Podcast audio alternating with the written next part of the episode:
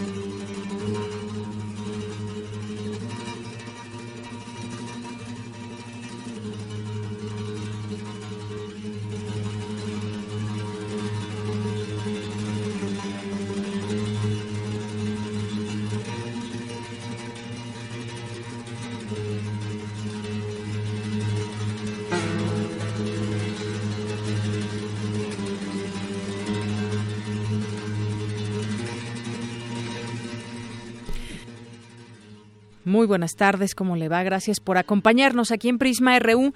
Estamos escuchando de fondo, si lo alcanzan a escuchar, El Amor Brujo, Manuel de Falla, Juan Carlos Laguna, Jorge Miller y el ensamble Manuel de Falla, maestro Juan Carlos Laguna, quien es egresado y académico de la Facultad de Música de la UNAM. Escuchemos un poco más de Amor Brujo.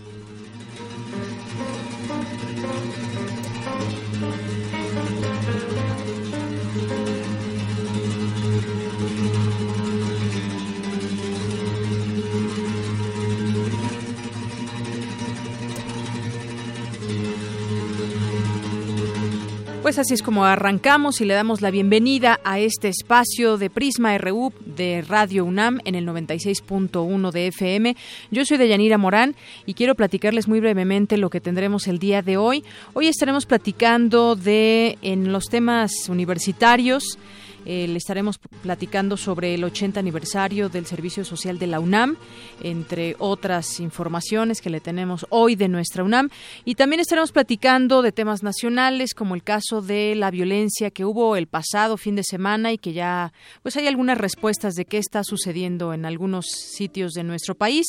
Ya hay recompensa para eh, intentar ubicar a Yarrington, este exgobernador de, de Tamaulipas ya le estaremos platicando de Tomás Yarrington. Y también otras informaciones que le tendremos preparada en lo internacional, pues sigue el tema de Trump y algunas, algunas cosas que, que, se saben hoy, a quién va a nombrar en su gabinete, en pues cargos importantes que habrán de llevar las riendas en alguna en alguno de los temas de, lo que intentará hacer o ya traía desde campaña Donald Trump. Ya lo estaremos compartiendo con usted. Y hoy es miércoles miércoles de mesa de análisis y debate.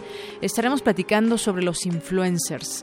Los influencers usted sigue tú sigues alguno alguno de ellos los conoces han pues tomado también una, un papel muy importante en, distintos temas. ¿Qué opinas de los influencers? Que es ahora, pues, mm, pues digamos que una un tema que tiene mucho interés entre los jóvenes y bueno, también hay muchos tipos de influencers, bloggers, cómo es la manera más correcta de llamarlos o cuáles son las diferencias entre ellos.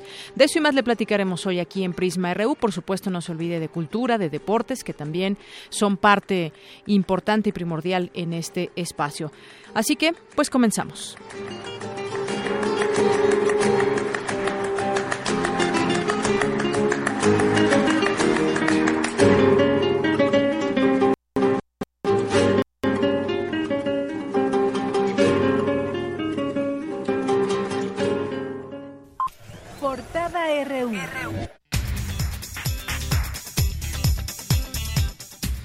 Hoy miércoles 23 de noviembre le presentamos nuestra portada universitaria. Al encabezar la ceremonia por el 37 aniversario de la Asociación Autónoma del Personal Académico de la UNAM, el rector Enrique Graue afirmó que los retos políticos y económicos actuales se deben enfrentar sin, sin catastrofismos. Se vienen tiempos difíciles y debemos estar preparados para ellos. La educación pública en México, principalmente la educación superior, enfrenta grandes retos en cuanto a acceso, cobertura y financiamiento. A nivel nacional, los recortes presupuestales están afectando a la educación superior y a nivel internacional, el panorama no parece ser del todo alentador para la economía mexicana. La educación es un hábito y necesita de educadores que lo construyan. Son ustedes, maestros, quienes a los jóvenes les devuelven la ilusión y les recuerdan que se puede y se debe perseguir los distintos sueños. Se llevó a cabo la presentación del libro Geografía de México, una reflexión espacial contemporánea, primera obra de, en su tipo desde 1949. Habla Manuel Suárez, director del Instituto de Geografía de la UNAM. Es la primera obra de su tipo en muchas décadas, desde que Tamayo publicase su Geografía General de México en 1949. En esta nueva geografía de México se discute una gran variedad de temas geográficos contemporáneos, lo que hace que el libro sea verdaderamente especial para todos nosotros. Es un libro lleno de ideas, de concepciones del espacio y de mapas que ilustran la distribución territorial de un gran número de fenómenos que explican la importancia de dicha distribución en su reproducción y su relación con otros procesos también espaciales. Es una obra que contribuye a una mejor comprensión de nuestro país y que presenta un gran número de nuevas preguntas para el quehacer geográfico científico y me parece que ayudarán a la resolución de problemas nacionales. Existe una versión electrónica cuyo diseño estuvo a cargo del maestro Javier Osorno y que cuenta con una verdadera tecnología de punta. Hoy se llevó a cabo el evento conmemorativo de los 80 años del Servicio Social Universitario. Mi compañero Antonio Quijano estuvo presente y nos tiene un adelanto de esta información. Buenas tardes de Yanira al auditorio de Prisma RU. A 80 años de existencia, el servicio social ha beneficiado a decenas de millones de mexicanos por su impacto social. En unos momentos, más información. Vámonos ahora a nuestra portada nacional de hoy. La PGR anunció que ofrece una recompensa de 15 millones de pesos a quien proporcione información para detener al exgobernador de Tamaulipas, Tomás Yarrington. Por el delito de enriquecimiento ilícito, un juez vinculó a proceso a Gabriel de Antes Ramos, exsecretario del Trabajo de Veracruz, durante el gobierno de Javier Duarte. Habitantes del municipio de Ajuchitlán del Progreso en Guerrero conformaron una policía comunitaria para defenderse de los secuestros masivos que escalaron en las últimas semanas.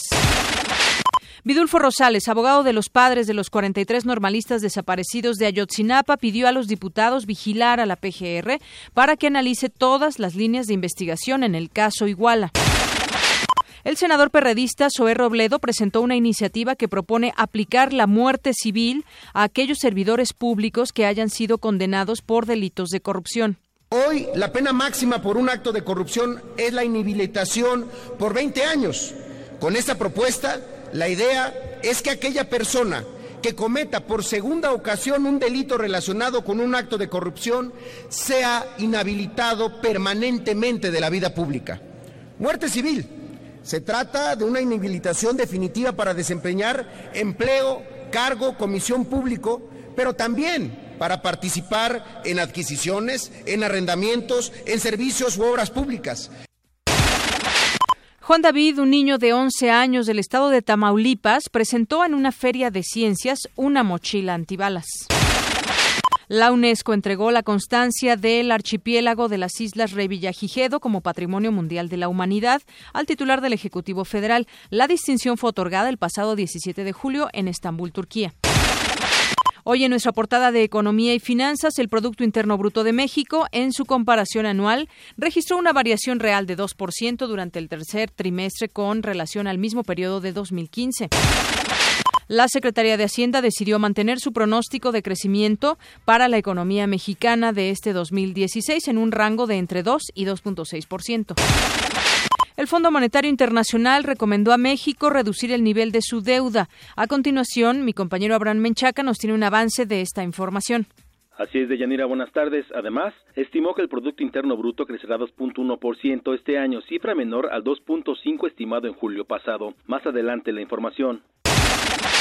Ildefonso Guajardo, secretario de Economía, aseguró que el anuncio de Donald Trump de sacar a Estados Unidos del Acuerdo Transpacífico de Cooperación Económica no cambia la postura mexicana de participar en una plataforma de comercio con el mercado asiático.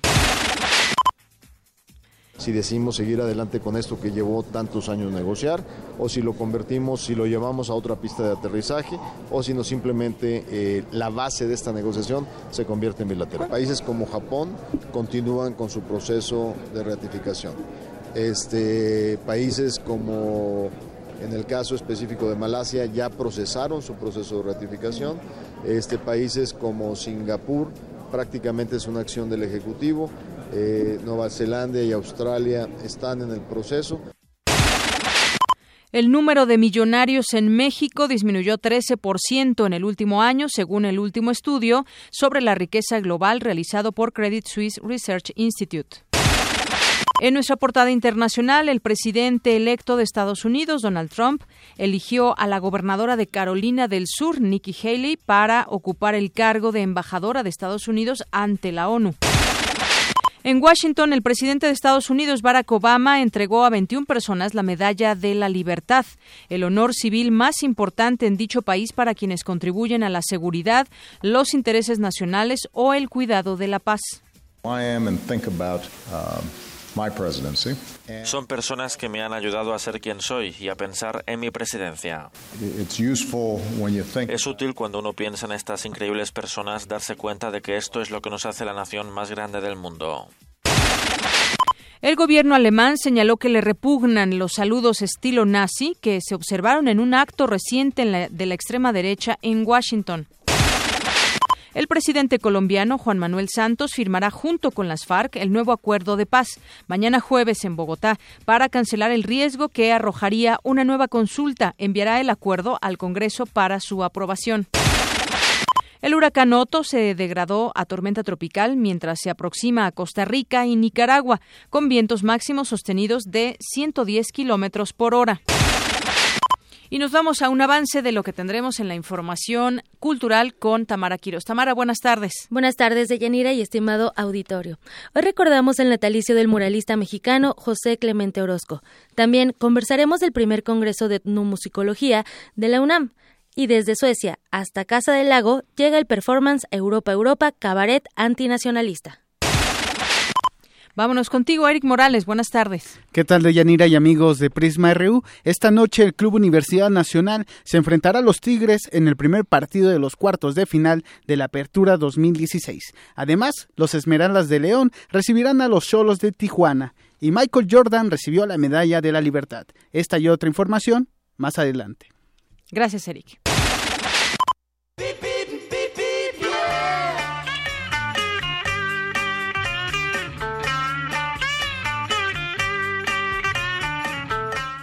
Y vámonos al reporte vial. Nos vamos a la FES Aragón con Julio César Camacho Galindo, integrante del Club de Mecatrónica allá en la FES Aragón. ¿Qué tal, César? Julio César, buenas tardes, bienvenido. Buenas tardes, Deyanira, ¿cómo estás? Muy bien. Me encuentro, me encuentro en las inmediaciones de la FES Aragón y te comento que si vienen de Avenida Oceanía encontrarán un avance favorable. Por el contrario, si se desplazan desde el Metro Plaza Aragón a la facultad, tomen sus precauciones ya que hubo un accidente a la altura de Avenida San Juan. No olviden respetar las señalizaciones viales para evitar accidentes. Aprovecho el espacio para invitarlos al primer foro de discusión, la investigación en el campo de lo pedagógico, el 24 y 25 de noviembre, de 17 a 20 horas en el edificio A12 de la FES Aragón. Además, si quieren realizar una instancia académica, no se pueden perder la plática informativa sobre la convocatoria para la movilidad estudiantil internacional, nivel licenciatura 2018-1, para cursar un semestre en el extranjero. Mañana, el 24 de noviembre, en el Teatro José Vasconcelos, de 11 a 16 horas. Hasta aquí mi reporte. Regreso contigo, de Yanira. Muchísimas gracias, Julio César. Y bueno, nos vamos a otro punto. Hallarás buena circulación en Calzada de la Viga desde Fray Servando Teresa de Mier hacia Lorenzo Boturini. Vialidades inmediatas a la preparatoria Ezequiela Chávez. Y si tu destino es la Facultad de Ciencias Políticas y Sociales, encontrarás buen desplazamiento en ambos sentidos del circuito Mario de la Cueva entre Investigación Científica y Avenida Insurgentes. Y encontrarás circulación constante en Avenida 100 metros de Avenida Insurgentes hacia Avenida Fortuna para quien se dirige al CCH Vallejo. Y agradecemos a la Secretaría de Seguridad Pública que nos hace llegar esta información.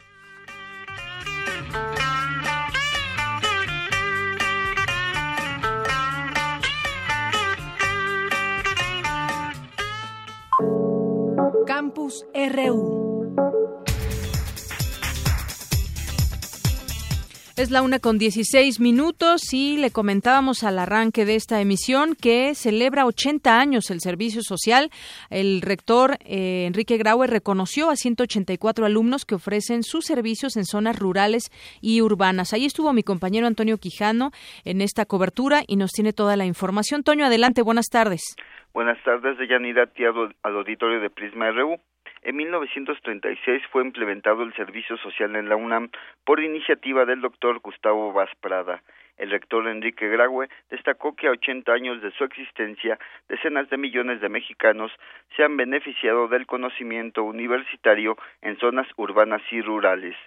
Dijo que en un país como el nuestro, marcado por la desigualdad, donde el 55% de su población vive en pobreza, es fundamental el apoyo de los más capacitados para los más necesitados. Escuchemos. Es de tal impacto que gradualmente todo mundo se incorpora. Todas las escuelas y instituciones de educación superior se incorporan a que sus estudiantes presten el servicio social. Decenas de millones de mexicanos se han visto beneficiados con esta iniciativa del doctor Gustavo Vaz. Es por eso que también celebramos hoy, con este día, estos 80 años.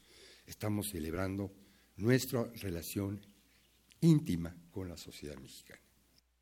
En el auditorio Raúl Fornier Villada de la Facultad de Medicina, el rector reconoció con una medalla a 184 alumnos que realizaron su servicio social. A nombre de los galardonados hablaron los estudiantes Alexis Ayala Mesa y Constanza Torres Valdés. El alumno de la Escuela Nacional de Enfermería y Obstetricia habló de su experiencia en dos comunidades de la montaña de Guerrero, donde uno de los logros institucionales fue reducir a cero las muertes maternas. Escuchemos. En el tiempo que se entrega el pasante a la población, se viven muchas experiencias. La satisfacción de salvar vidas, así como el agradecimiento de las personas ayudadas, el ver reflejado el bienestar de una persona como resultado de atención a la salud. Se aprenden muchas otras cosas más, como el ser empático con las, demás personas, a ser solidario. Se vive la carencia de alimento, se vive la lejanía del distanciamiento familiar y hasta enfrentando la necesidad de aprender una lengua, lo que nos permite crecer como persona y eliminar las barreras de la comunicación en el desarrollo de nuestras actividades en el ámbito profesional. La estudiante de la carrera de Ciencias Ambientales por la Escuela Nacional de Estudios Superiores Unidad Morelia participó en un programa para la preservación de la ballena gris en la laguna de San Ignacio en Baja California. En su intervención pidió que este sea un primer paso para lograr una mejor sociedad. Escuchemos. Yo les propongo que no veamos esta medalla solamente como un mérito que obtuvimos. Esta medalla significa que fuimos capaces de implementar nuestros conocimientos y además causamos un impacto a la sociedad. Los invito a que la calidad que demostramos en el trabajo de servicio social sea un hábito que formemos para toda nuestra vida profesional. Los invito a que la principal característica que tengamos en común entre todos nosotros sea un compromiso con la sociedad mexicana. 184 profesiones diferentes, cada quien desde su trinchera, aportemos nuestro granito de arena y construyamos un ambiente mejor para las generaciones futuras. De Yanira Auditorio, actualmente 25.000 alumnos de la UNAM realizan su servicio social en zonas urbanas y rurales a través de 4.000 programas. Hasta aquí mi reporte. Buenas tardes. Gracias, Toño. Muy buenas tardes. Bueno, pues ahí la voz de estudiantes involucrados en el tema de servicio social y todo lo que implica. Y hoy, pues, celebra sus 80 años el Servicio Social de la UNAM. En otras informaciones, eh, desafortunadamente el tema del suicidio es un tema que sigue muy vigente, un problema más bien incluso de eh, pues de salud pública. Señala una experta de la UNAM que los hombres son más susceptibles al suicidio que las mujeres. Mi compañera Dulce García nos tiene los detalles de esta información. Dulce.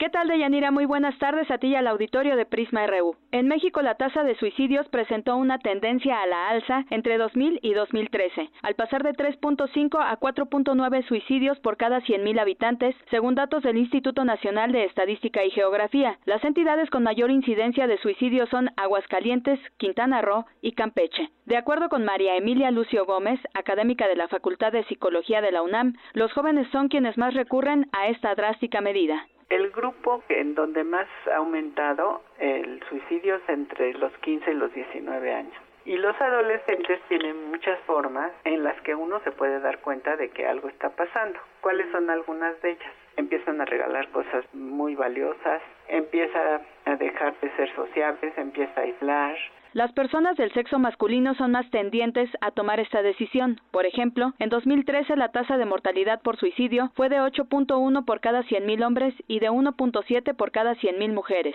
La experta explica cuáles son las razones que llevan a la gente a quitarse la vida por ejemplo, en las personas mayores, del desempleo, de una adicción, del alcoholismo que ya han deteriorado sus capacidades, de que se siente solo. En términos generales, un importante porcentaje de la población que cometió suicidio no trabajaba. Hasta aquí la información de Yanira. Muy buenas tardes. Gracias, Dulce. Muy buenas tardes. Nos vamos con mi compañero Isaí Morales. El filósofo mexicano Alejandro Tomasini recibió por parte de la Universidad Nacional el del Rosario, Argentina, el doctorado honoris causa en reconocimiento a sus 30 años de trayectoria. Adelante, Isaí. ¿Qué tal, Deyanira? Muy buenas tardes. El filósofo mexicano Alejandro Tomasini, académico del Instituto de Investigaciones Filosóficas de la UNAM, recibió por parte de la Universidad Nacional de Rosario, Argentina, el doctorado honoris causa, en reconocimiento a sus 30 años de trabajo en el área de la filosofía en México y Latinoamérica. El académico señaló que la distinción es resultado de años de cooperación con instituciones de educación superior en ese país sudamericano. Yo he estado cooperando a lo largo de muchos años con universidades argentinas y en especial con la de Rosario, dando conferencias, cursillos, año tras año a lo largo de 10, 12 años. Y coincidió además con la aparición de un nuevo libro mío Tomasini Basols explicó que su vigésimo libro, Filosofía, Conceptos Psicológicos y Psiquiatría, es un estudio sobre los conceptos psicológicos fundamentales, su utilización por parte de psiquiatras y las incomprensiones y problemas que generan ciertas dificultades filosóficas para el trabajo científico. Estén conscientes de ello o no, los científicos en su trabajo eh, hacen una multitud de presuposiciones filosóficas, muchas de las cuales son cuestionables entonces desarrollan su trabajo científico sobre bases filosóficas equivocadas. Entonces, eh, el resultado de eso es incomprensión en su trabajo, incomprensión en sus resultados y aunque el trabajo empírico sigue, a final de cuentas generan muchas confusiones al respecto. El académico señaló que los psicólogos y psiquiatras usan conceptos como sensación, deseo, recuerdo, conciencia, que emanan del lenguaje natural, pero les dan una interpretación particular que no es la correcta, porque lo suponen como alusión a estados internos o como si fueran estados cerebrales o biológicos. Además, destacó que los intelectuales deben influir en la opinión pública, sin embargo, en México no siempre están presentes. Dijo que la filosofía incide y es útil en la vida de nuestra nación, porque es una reflexión abstracta a la que no todos tienen acceso, porque las personas están preocupadas por consideraciones de orden práctico. Agregó que la reflexión filosófica siempre exige un poco de estabilidad y de calma, y eso no es algo que la generalidad de los ciudadanos pueda disfrutar. Alejandro Tomasini es maestro de la Facultad de Filosofía y Letras de la UNAM. Además, es miembro de la Asociación Filosófica de México y obtuvo el premio de Miguel de Anamuno por su libro Filosofía Moral y Visiones del Hombre, conferido por la Alcaldía de Bilbao, en España, en junio de 2011. De Llanera, hasta aquí mi reporte. Buenas tardes. ¿Qué tal? Muy buenas tardes. Muchas gracias, Isaí, por esa información. Y bueno, de aquí nos vamos a, las a la información nacional que le tenemos el día de hoy, dando un poco seguimiento a lo que veníamos platicando desde el pasado lunes, cuando el fin de semana se recrudeció la violencia en algunos, en algunos estados de la República. Hoy ya hay respuestas por parte del gobierno de Guerrero y hablan de que la ola de violencia que aqueja este estado es responsabilidad de nueve grupos delictivos que se disputan el control del estado. Entre ellos están los tequileros, quienes empezaron a cobrar notoriedad por los crímenes que han cometido, motivo por el cual las fuerzas federales están en busca de los líderes de esa organización criminal. Las incursiones de esta banda a diferentes regiones motivó que pobladores de San Jerónimo el Grande, estamos hablando del municipio de Ajuchitlán, crearan un movimiento de autodefensa armada debido sobre todo a los secuestros de que han sido víctimas. De acuerdo con el del gobierno gobierno federal, Raibel Jacobo Almonte, quien es el líder de este grupo llamado Los Tequileros, em, pues se separó del cártel de los Beltrán Leiva y estuvo alineado a la célula delictiva conocida como Los Granados, que encabeza el, el pues una persona que se llama Salvador Granados Vargas, alias El Chava, esta última que opera en la región Costa Grande, primordialmente en el municipio de Tecpan. Pero pues destacar que son nueve grupos delictivos que se disputan el control del Estado y sobre todo también estamos hablando de territorio y por eso, pues dice el gobierno, se incrementa el número de, de muertes a causa de estos movimientos que hay en los grupos delictivos. Y bueno, por otra parte, también el gobernador del Estado de Guerrero habló, Héctor Astudillo, y reconoció que estos últimos tres días hubo un pico de violencia, así lo llamó en esta región del sur de México, que reportó al menos 26 asesinatos y un secuestro colectivo. Habló de este pico de violencia que revierte la disminución de los crímenes que habían logrado en los últimos meses. Confirmó que se había liberado a tres de los diez secuestrados que hubo y aseguró que los grupos que realizan estos actos están perfectamente identificados. Bueno, así como están perfectamente identificados, como dice el gobernador, pues ojalá que también de manera casi perfecta pues sean eh, puestos en el lugar donde deben estar y sean llevados a la justicia.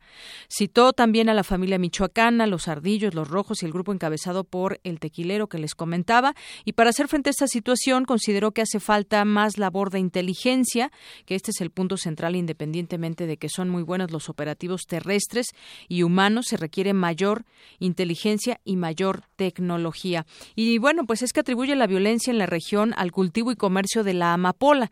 Ya muchos se ha dicho y escrito sobre este tema, de donde se extrae la goma de opio que permite elaborar la heroína, que es una droga muy demandada en los Estados Unidos.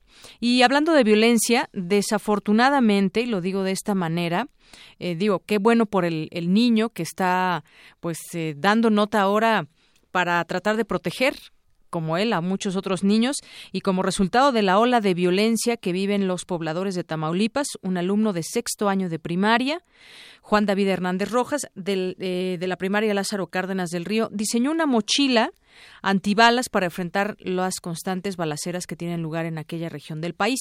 Juan David presentó su proyecto en la pasada Expo Ciencias Tamaulipas y certamen de creatividad e innovación tecnológica. Esta mochila Consta de una placa de acero antibalas, un rastreador enlazado al teléfono de sus padres y una alarma sónica para alertar en caso de intento de robo. Pues hasta dónde hemos llegado que un niño que ha pues seguramente vivido en carne propia por lo menos este ambiente, no sé si una balacera, pero sí el ambiente tenso de violencia que se vive en Tamaulipas, pues llevó a cabo esta creación de la mochila antibalas. Explicó que su proyecto se denomina mochila de seguridad, ya que busca hacer la diferencia entre la vida la muerte y la desaparición. Así las cosas allá en Tamaulipas.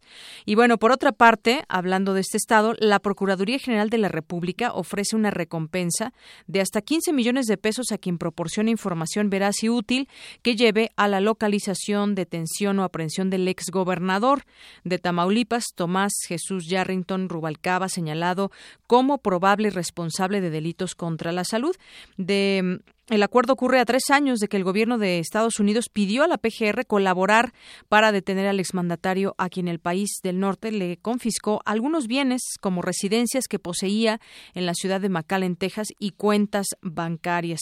Bueno, pues en su momento se dieron a conocer estas, pues esta situación también de, de propiedades que no coinciden una vez más con lo que ganan como gobernadores y bueno, pues de ahí ahora se busca después de todo este expediente que se que, ya tiene y que guarda Tomás Yarrington en torno pues al dinero que obtiene, de dónde y para lo que le alcanza a comprar. Bueno, y continuamos con estados. Acusan a César Duarte de rematar predios y siguen pues brotando todo este tema de, de los dineros ahí en el, en el gobierno de Chihuahua eh, del exgobernador César Duarte. Ahora Carlos Burrell, director de la Comisión Estatal de, Suelo, Vivienda e Infraestructura, denunció que en la administración del PRISTA se vendieron predios a un precio hasta 10 veces menor que el valor catastral. Bueno, me suena mucho a lo que sucedió allá en Quintana Roo. No sé si tenían comunicación los gobernadores, pero parece ser que operaron de una manera similar. Y le cuento por esta irregularidad que implica la venta de la mitad de la reserva territorial del Estado. Se estima un quebranto para Chihuahua Chihuahua, de más de 1.500 millones de pesos.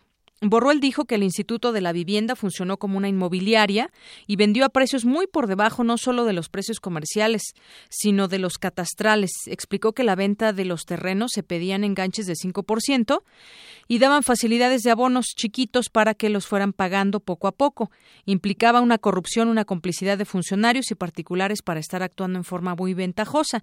Y es que, por ejemplo, eh, decía que se registró una venta de 190 hectáreas a un precio de 92 pesos el metro cuadrado, cuando el precio mínimo de esa zona era de 800 pesos. Bueno, así como me hizo recordar mucho el caso de Quintana Roo, donde Borge pues vendió a familiares también zonas específicas de algunos de los municipios de allá y además con con vistas al mar o terrenos cercanos al mar.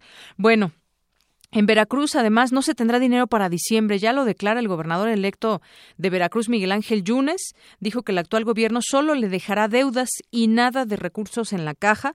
Dijo estar preocupado por los recursos para pagar los aguinaldos de los trabajadores del Estado, ya que el dinero con el que actualmente cuenta el gobierno será para pagar salarios atrasados. Eso lo dijo hoy en una entrevista. Preocupa que pues lo que se refiere a sueldos y aguinaldos, que diciembre es un mes en el que se requiere mucho dinero.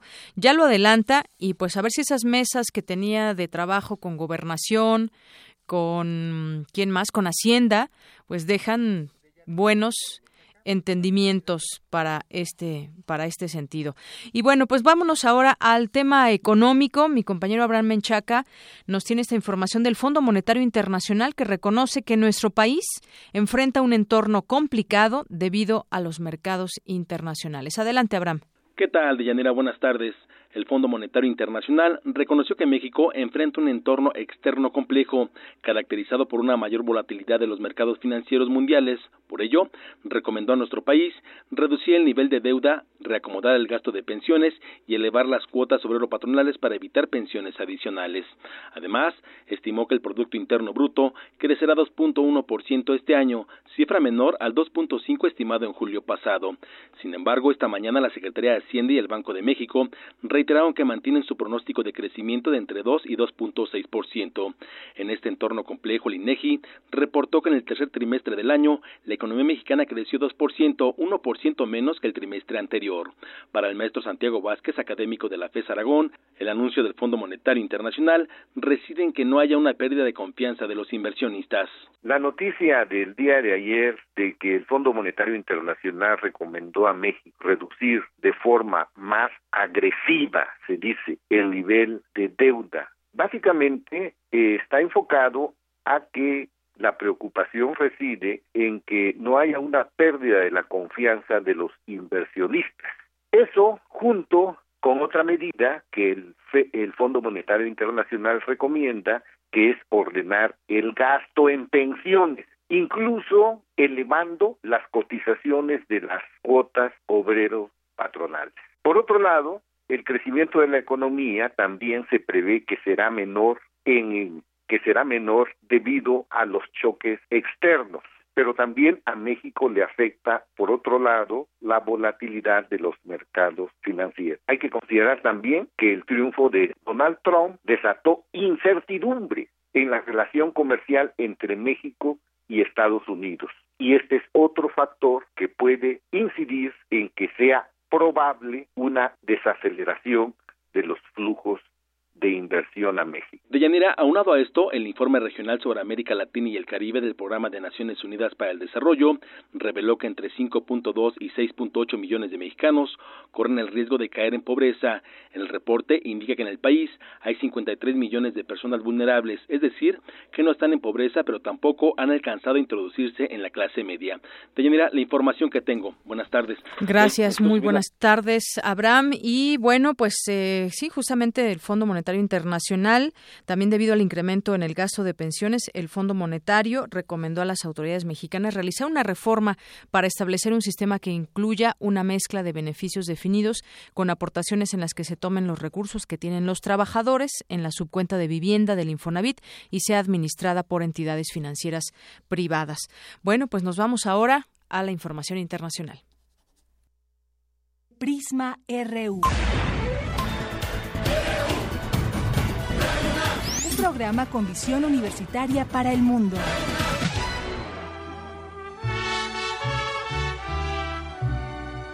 Te vi llegar y sentí la presencia de un ser desconocido. Te vi llegar y sentí lo que nunca jamás había sentido. Bien, y estamos escuchando de fondo las ciudades a 43 años de la muerte de José Alfredo Jiménez. ¿Quién no se sabe por lo menos alguna de sus canciones? Las distancias apartan las ciudades, las ciudades destruyen las costumbres. Te dije adiós. Global RU. Y entramos al terreno internacional y la verdad es que no deja de ser nota Donald Trump, sus acciones, sus declaraciones y ya pues estarán por eh, comenzar también sus acciones, pero ya como, como presidente en turno de los Estados Unidos. Bueno, ya le platicaré ahorita algunas otras cosas en torno a lo que dice también de Hillary Clinton y bueno, pues ya también los, los números más exactos de lo que fue esta, esta reciente elección, pero antes nos vamos con pues lo que dio a conocer que entre las medidas medidas que tomará en sus primeros 100 días de gobierno está el retiro de Estados Unidos del Acuerdo de Asociación Transpacífico. Es mi compañero Abraham Menchaca quien nos tiene esta información. Así es, Deyanira, buenas tardes. En febrero de este año, México y otros 11 países del Pacífico establecieron luego de cinco años de negociación un acuerdo comercial que reducirá las barreras arancelarias y establecerá estándares comunes. El Acuerdo de Asociación Transpacífico o el TTP lo integran Estados Unidos, Japón, Canadá, Perú, Chile, Singapur, Malasia, Vietnam, Australia, Brunei, Nueva Zelanda y México y representa un mercado de 800 millones de personas, el 40% del Producto Interno Bruto Mundial y el 25% del comercio internacional. La iniciativa fue promovida por los estadounidenses, sin embargo, ayer el presidente electo de ese país, Donald Trump, anunció que el primer día de su gobierno iniciará el retiro de la Unión Americana del acuerdo.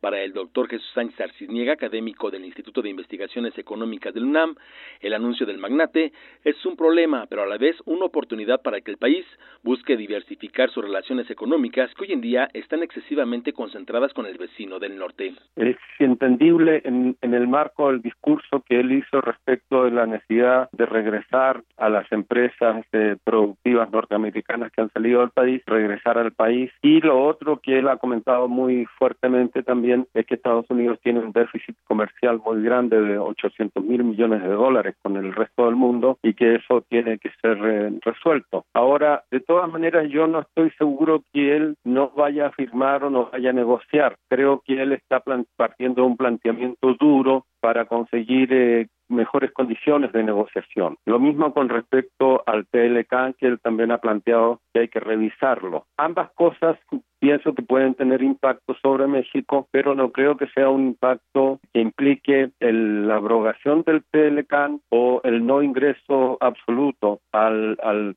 Tratado eh, Transpacífico. De modo que las repercusiones serían a mediano plazo para el caso de México. De Yanira, por su parte, el doctor Clemente Ruiz Durán, académico de la Facultad de Economía del UNAM, indicó que México tiene que evaluar los ajustes que tenga el acuerdo y decidir si lo llevan a cabo las once economías restantes sin los norteamericanos.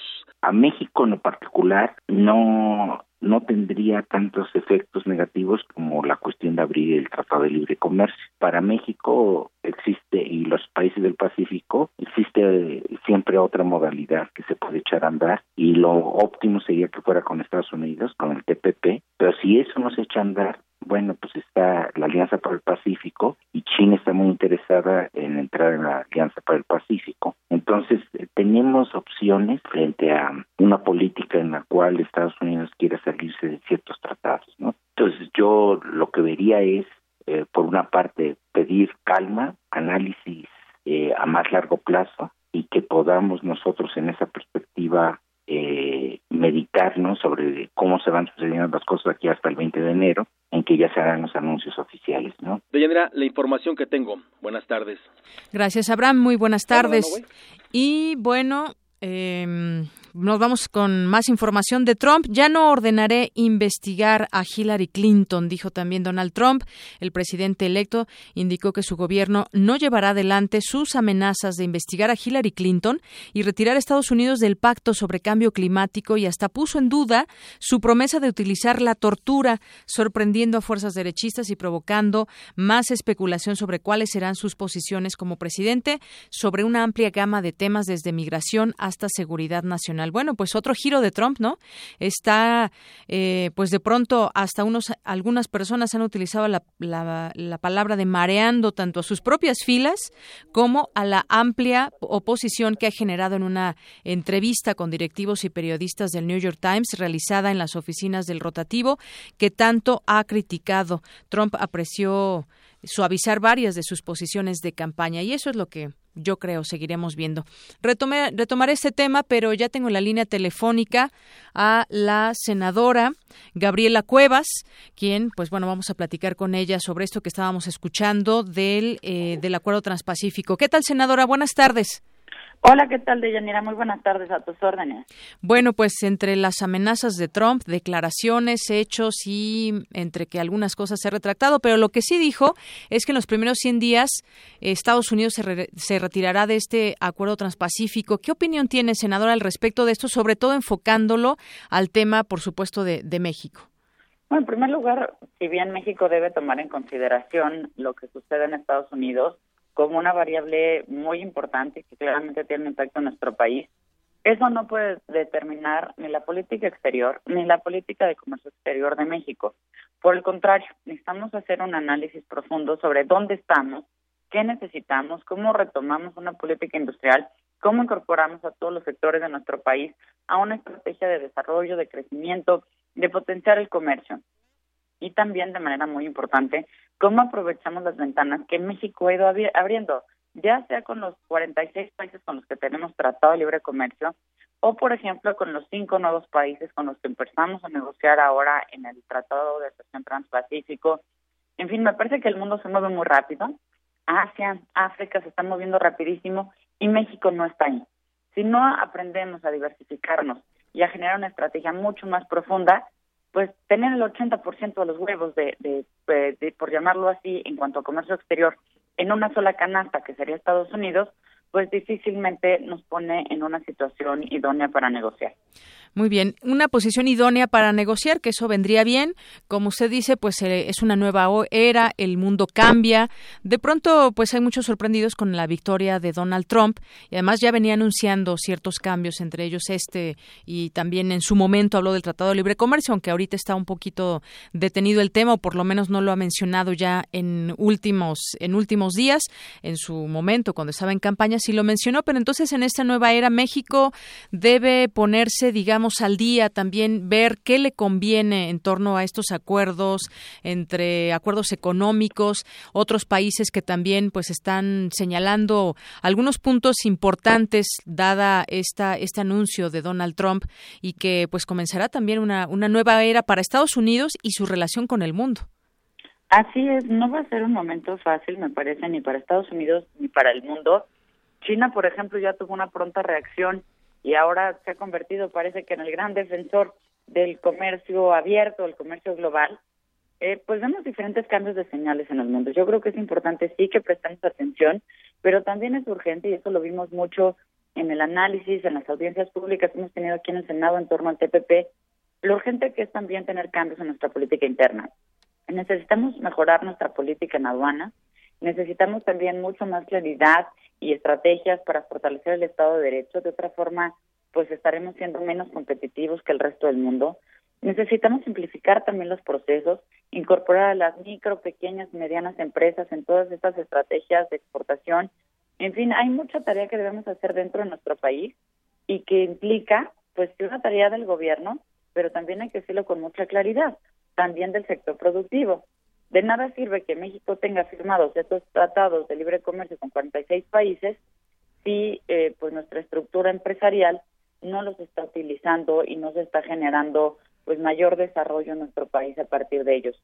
Yo soy una persona convencida de que el libre comercio nos puede ayudar, nos puede conseguir mejores precios, puede conseguir mucho mejores eh, cadenas de valor, pero si no lo sabemos usar, pues se puede convertir en un serio problema para las industrias nacionales. Así es, y, que este gobierno justamente que encabeza el presidente Peña Nieto, pues tendrá que sentar esas bases, porque ya para 2018 cambiaremos de cambiaremos de gobierno, no sabemos qué partido llegue al poder, pero pues tendrá que también replantear muchas cosas, pero sin duda las bases de esta nueva eh, nueva era con el mundo y sus relaciones, pues se fincarán en este gobierno, le tocarán a este gobierno todavía. Así es, habrá que ver qué pasa. No está tan fácil que Estados Unidos de repente pueda cambiar tanto una política de comercio exterior, aunque sí puede suceder. Yo soy de la idea de que hay que prepararse siempre para el peor escenario y tratar de construir el buen escenario. La política da para ambas cosas, pero no podemos perder de vista lo, lo que es estructuralmente necesario y urgente para nuestro país. Bien, bueno, pues yo le agradezco mucho este análisis, este punto de vista, eh, senadora Gabriela Cuevas, presidenta de la Comisión de Relaciones Exteriores del Senado. Muy buenas tardes. Al revés, muchas gracias a ti, a tu auditorio. Estamos a sus órdenes. Hasta luego, muy buenas tardes. Bueno, hay una opinión también de lo que se genera luego de estos anuncios. Bueno, y le, retomando lo que decía Trump, no ordenaré investigar a Hillary Clinton, que es un, un tema que ahora deja claro. También algunas cosas que ha señalado el presidente electo. Eligió hoy a la gobernadora de Carolina del Sur, Nikki Haley, para representar a Estados Unidos ante la ONU en lo que constituye el primer nombramiento de una mujer para un puesto clave clave en, un, en el futuro gobierno del millonario. El equipo de transición del futuro mandatario informó en un comunicado del nombramiento de Haley como embajadora de Estados Unidos ante la ONU, puesto que actualmente ocupa Samantha Power. Y también Clinton supera a Trump por dos millones en el voto popular. Así esa cifra, la candidata demócrata a la presidencia de Estados Unidos, Hillary Clinton, supera en dos millones de votos al presidente electo, el republicano Donald Trump, que se impuso en el sistema del colegio electoral que decide al inquilino de la Casa Blanca. El escrutinio en marcha de algunos estados que están procesando votos en ausencia o depositando en el extranjero ya dio esta ventaja en su momento. Así iban las cosas en su momento. Y bueno, pues en votos en votos ganó, ganó Hillary Clinton. Son reflexiones que vale la pena traer ahora para entender también, pues cómo cómo están estos em, pues movimientos también ahí al interior de Estados Unidos, porque pues el gobierno alemán, por ejemplo, ya dijo hoy miércoles que le repugnan los saludos estilo nazi que se vieron en un acto reciente de la extrema derecha en Washington, pero que confía en que Estados Unidos puede encarar el problema. Video también donde se puede ver estos saludos justamente eh, que ahora pues eh, se reconocen algunos hacia, hacia Donald Trump, que le dicen Heil Trump en referencia a Hitler. Y bueno, pues mientras tanto los indocumentados alistan un paquete de emergencia, escriban el nombre de la persona que desean que se encargue de sus hijos y reúnan los pasaportes y certificados de nacimiento de la familia son algunas de las instrucciones que grupos que ayudan a inmigrantes han sugerido, eh, sugerido estos días con el objetivo de que se preparen ante una posible deportación. Estos paquetes de emergencia podrían ayudar a familiares o amigos de los deportados a cuidar de sus hijos o a saber qué hacer con sus viviendas o vehículos. Asimismo, si una persona ha sido detenida pero aún no está deportada, el paquete ayudaría a tener a, la mano sus datos personales y conseguir un abogado o ayuda de la manera más rápida posible. Así están las recomendaciones para los indocumentados que armen su paquete de emergencia. Una con 49 minutos. Arte y cultura.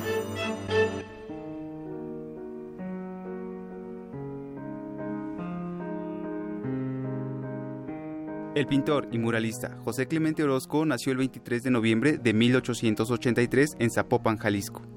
Entre sus obras más representativas se encuentran La hora del chulo, Combate, Resurrección de Lázaro y Cristo destruye su cruz, obra de revelador título que pone de manifiesto la actitud vital e ideológica que formó la vida del artista.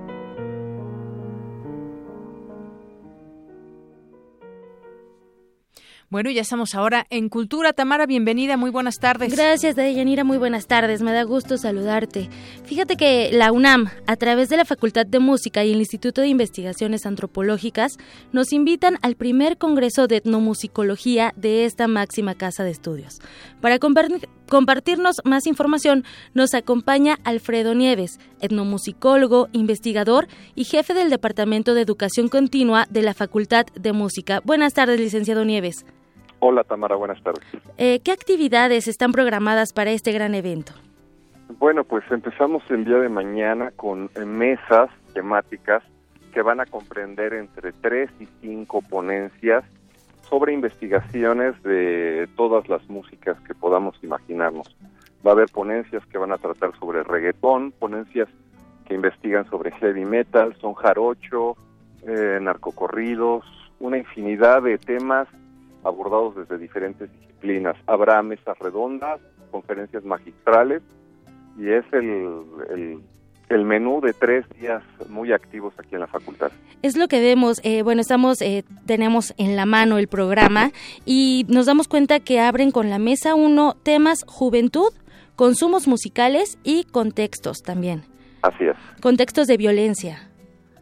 Sí, eh, cada, cada mesa, debido a que tuvimos una respuesta pues abrumadora cuando abrimos la convocatoria para el Congreso, recibimos ponencias eh, de muchas partes de, México, de universidades, pero también del, del, extranjero. Prácticamente todo Sudamérica, viene gente de Alemania, viene gente de Estados Unidos, de España, y de la diversidad de temas. Eh, nos vimos en la necesidad de organizar 25 mesas temáticas que abordan todas estas problemáticas. Entonces, ustedes podrán ver en el programa mesas dedicadas al mercado, a la mercadología de la música, mesas que tratan sobre contextos de género, pero también de violencia que se da en contextos juveniles, eh, aunados a prácticas musicales. Exactamente. hay un menú muy, muy, muy diverso que son las, las temáticas de los investigadores que ahora ponen la atención a problemáticas sociales del día de hoy. Claro, y sobre todo muy actuales. Así es. Y bueno, esa, esa parte de, de, la tradición oral también en ese contexto y la función y la realización de otros aspectos de la cultura y la en la música, ¿no? Así es también. Tratamos de abarcar todos esos aspectos para tener un, un espectro de investigación muy amplio. ¿Quiénes podemos acudir? ¿Cómo, cómo le hacemos para acudir a, a este primer congreso? Bueno, de entrada están invitados de público en general, toda nuestra comunidad universitaria. Tenemos, hicimos un preregistro y tenemos eh, personas que vienen desde Chile y de todas las, eh, por ejemplo, de la Facultad de, de Psicología, de la FES Aragón, pero también viene público en general que está, pues, deseando aprender o conocer otro, otra mirada que se da aquí en la, en la Facultad de Música. Entonces pueden asistir cualquier persona interesada en estas temáticas. Pueden asistir la, en la Facultad de Música, que la dirección es Psicotencat 126 en la colonia del Carmen, Coyoacán. Las actividades empiezan el día de mañana a partir de las 9 de la mañana hasta las 9 de la noche, del 24 al 26 de noviembre, y podrán consultar toda la cartelera del, del, del Congreso en el sitio www.fam.unam.mx. Ahí podrán ver a detalle todas las mesas. Muy bien, pues entonces acudamos a este primer Congreso de Etnomusicología de la Facultad de Música de la UNAM. Alfredo Nieves Molina, agradecemos mucho eh, su invitación para este primer Congreso. Gracias a ti, Tamara. Y bueno, ya está también, nosotros lo vamos a compartir en nuestras redes.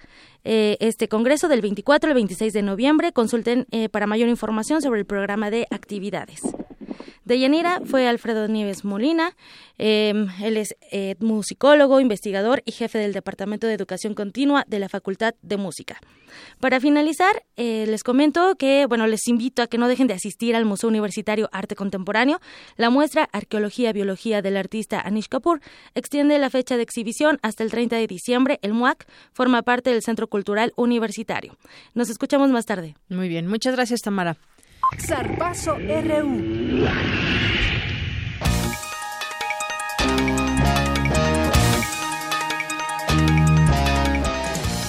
Bueno, y ahora entramos al terreno de los deportes con Eric Morales. ¿Cómo estás, Eric? Muy bien, Deyanira, muchas gracias. ¿Te vas a ir hoy a apoyar a los Pumas? Así es, Muy así. bien. Estaremos Ahí te en quiero el estadio. ver echando goyas, ¿eh? Pues te comento que esta noche el Club Universidad Nacional se enfrentará a los Tigres en el primer partido de los cuartos de final de la Apertura 2016. El portero del cuadro de la UNAM, Alejandro Palacios, dijo que aunque no es una final, esta serie podría tener un sabor de revancha para la afición auriazul. Se puede manejar un poco de esa manera, pero yo creo que, pues, las condiciones ya son diferentes, ¿no? Yo creo que, que son otras las circunstancias. Eh, sí te queda el recuerdo, ¿no? De, esa final que perdimos con, con Tigres y, y por supuesto que eh, pues la vida a veces te da revanchas y esta puede ser una de ellas.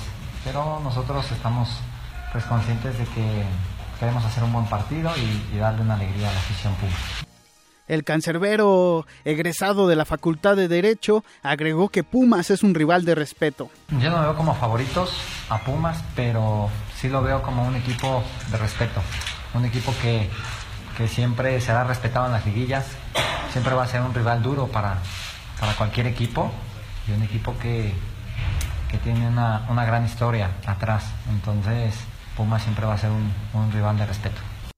El juego se llevará a cabo a las 21 con 30 minutos de, de, esta noche, a las 21 horas con 30 minutos, en la cancha del Estadio Olímpico Universitario y el arbitraje estará a cargo del silbante Jorge Isaac Rojas. Y para todos los aficionados que quieran asistir a este importante duelo, el Club Universidad Nacional informa que todavía hay boletos en venta a través del sistema Ticketmaster. Además, la taquilla K del estadio estará abierta hasta unos minutos antes del partido. Pero Deyanira, como aquí en Prisma RU Oye, queremos ya nos mucho están diciendo que si vas a regalar boletos, ¿eh? a nuestros radioescuchas, pensamos eh, en ellos y el día de hoy tenemos no uno, no dos, 10 pases dobles para que se vayan a, a, ver este partido contra los Tigres. Los Pumas jugarán de local eh, este partido. Sí. Y bueno, pues hay eh, tenemos una trivia porque una trivia? queremos que los boletos se vayan para los verdaderos aficionados de los Pumas, los Pumas de corazón. Y la, la pregunta es la siguiente. A ver, este ¿ya? ¿ya la vas a formular? Bueno, sí. venga, a ver. Este torneo, Francisco Palencia debutó como técnico eh, eh, con los Pumas y bueno, la pregunta es, ¿contra qué equipo debutó este torneo como técnico y cuál fue el marcador? Muy bien. Entonces que nos contesten esas sencillas preguntas y se llevan un pase doble para, para ver a este juego de Pumas contra Tigres. Tenemos 10 para que se los lleven. Muy bien. Y bueno. se van a ir vía telefónica. Uh -huh. Nos tienen que marcar al teléfono 55 36 43 39. 55 36 43 39. ¿Contra quién debutó Francisco Palencia como técnico de los Pumas y cuál fue el marcador? Muy bien, ahí bueno, está. Quien tenga la respuesta, márquenos. Así es. Y bueno, pues también te cuento que en la otra serie de cuartos de final, que comienza hoy, los Cholos de Tijuana visitarán a León en el estadio Nou Camp. Miguel Herrera, técnico de los fronterizos, aseguró que el liderato general no los cataloga como favoritos al título. La verdad es que no, no hay favoritos. Entrando Chivas y América, Pumas son equipos importantes eh, o, los equipos de, de, mayor tradición de fútbol mexicano. Eh, por supuesto que tienes otra, está el campeón, que es Pachuca, eh, Tigres con el plantel que tiene. Entonces, la verdad es que no, no creo que hoy Cholos, por el torneo que hizo y por, por entrar en primer lugar y haber sido el primer calificado, tengamos esa etiqueta. En tanto, Javier Torrente, estratega de los guanajuatenses, destacó que el trabajo de los jugadores será clave para superar a los Cholos. Secreto, creo que, que estuvo, como lo decía anteriormente, en el compromiso y el esfuerzo de cada uno de los jugadores, la disposición para el trabajo semanal y la disposición para llevar al campo lo que preparábamos. El juego se llevará a cabo a las 19 eh, horas con 30 minutos en León y el árbitro será Oscar Macías Romo. También hoy se juega la quinta fecha de la fase de grupos de la Champions League 2016-2017. Entre los partidos más atractivos está la visita del Barcelona al Celtic de, de, Escocia, el Atlético de Madrid recibirá al PSV Eindhoven de Países Bajos y el Paris Saint-Germain de Francia visitará al Arsenal de Inglaterra. Bueno, pues es la información. Repito la trivia. Tenemos 10 pases dobles para que se vayan a ver Pumas contra Tigres. Es contra qué equipo debutó Francisco Palencia como técnico de Pumas y cuál fue el marcador. Muy bien, pues ahí está la trivia y muchas gracias. En una hora nos escuchamos. Claro que sí, Eric. Pero ya son las 2 de la tarde y tenemos un resumen de nuestra primera hora de Prisma RU y ya está aquí con nosotros Ruth Salazar. Ruth, buenas tardes. Gracias, Deyanira. Buenas tardes a ti y a nuestro auditorio. Este es el resumen. En entrevista con Prisma RU, la senadora panista Gabriela Cuevas dijo que el gobierno mexicano debe realizar un análisis profundo sobre los acuerdos comerciales establecidos con Estados Unidos para estar listos ante las posibles negociaciones que se avecinan pues vemos diferentes cambios de señales en el mundo. Yo creo que es importante sí que prestemos atención, pero también es urgente, y eso lo vimos mucho en el análisis, en las audiencias públicas que hemos tenido aquí en el Senado en torno al TPP, lo urgente que es también tener cambios en nuestra política interna. Necesitamos mejorar nuestra política en aduana, necesitamos también mucho más claridad y estrategias para fortalecer el Estado de Derecho. De otra forma, pues estaremos siendo menos competitivos que el resto del mundo. De nada sirve que México tenga firmados estos tratados de libre comercio con 46 países si eh, pues nuestra estructura empresarial no los está utilizando y no se está generando pues mayor desarrollo en nuestro país a partir de ellos. Quédense con nosotros. En la segunda hora de Prisma RU, como cada miércoles, tendremos nuestra mesa universitaria. El tema de hoy es el fenómeno creciente de los influencers en México. Al respecto hablarán Fabián Romo Zamudio, director de sistemas computacionales de la Dirección General de Tecnologías de Información y Comunicación de la UNAM, y el youtuber El Escorpión Dorado.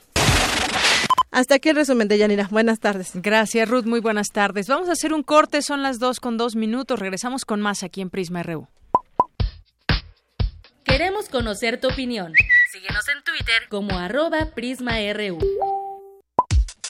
Para nosotros, tu opinión es muy importante.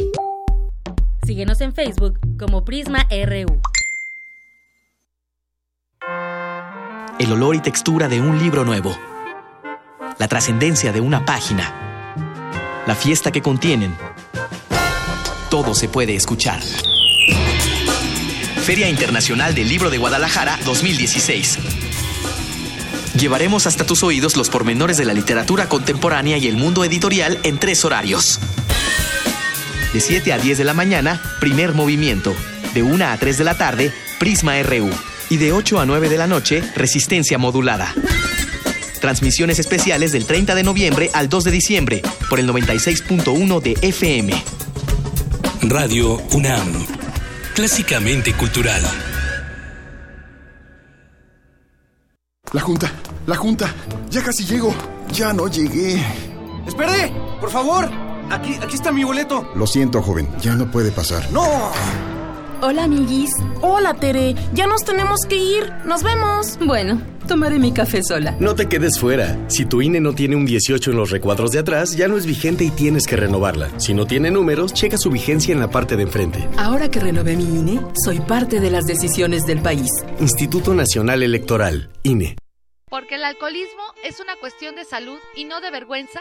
Soy mujer y soy alcohólica. La enfermedad del alcoholismo no respeta edad, sexo ni posición social. En Alcohólicos Anónimos somos hombres y mujeres con una nueva vida, vida que deseamos compartir. Asiste a AA, encontrarás respeto y comprensión. Para mayores informes en cualquier punto de la República, acude al grupo de tu comunidad. Corporación de Servicios Tradicionales de Alcohólicos Anónimos, Sección México, 5705-5802, servicios gratuitos. Puedes contagiarte de influenza y contagiar a los demás en cualquier parte. Por eso, es importante vacunar a niños de 6 meses a 5 años, adultos mayores de 60 años, embarazadas, personal de salud y personas con enfermedades crónicas no controladas. La vacuna es segura y gratuita. Infórmate en www.gov.mx diagonal salud. Secretaría de Salud. Este programa es público, ajeno a cualquier partido político. Queda prohibido el uso para fines distintos a los establecidos en el programa. En un mundo desigual e intolerante, ¿cuál es la línea que nos separa del otro? Sin margen. Borramos fronteras. Acompaña a Luisa Iglesias y conoce los ecos de la diversidad social. Todos los jueves a las 12 del día por el 96.1 de FM. Radio UNAM.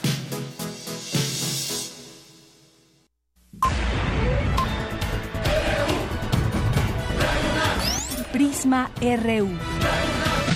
Con Deyanira Morán. Para nosotros, tu opinión es muy importante. Síguenos en Facebook como Prisma RU. Bien, bueno, pues ya, a ver, ya les quiero decir que ya no hay boletos para ir a ver a los Pumas Tigres el día de hoy y los que se ganaron uno de estos pases, boletos dobles, tienen que llegar antes de las seis de la tarde a recogerlos hasta las tres o de cinco a siete hasta las 3, ahorita les queda menos de una hora, y luego hasta las 7 aquí en Adolfo Prieto número 133 en el Departamento de Información. Así que, pues quienes lo ganaron, felicidades. Y bueno, continuamos. En nuestras redes sociales le mandamos saludos a Brenda Rangel por Facebook. Me gusta mucho el programa, nos dice y nos escucha desde la Dirección de Comunicación Social de la UNAM. Brenda, saludos. Y en Twitter a Francisco Javier dice que sea buena tarde. Gracias, Francisco, para ti también. Vamos ahora, ya tenemos en la línea telefónica a Fabián, Fabián Romo Zamudio, director de Sistemas y Servicios Computacionales en la Dirección General de Tecnologías de Información y Comunicación de la UNAM, porque pues voy, ya vamos entrando a nuestro tema de análisis de esta mesa del día de hoy, miércoles, y le doy la bienvenida, director, muy buenas tardes. Hola, ¿qué tal? Muy buena tarde. Gracias por la invitación.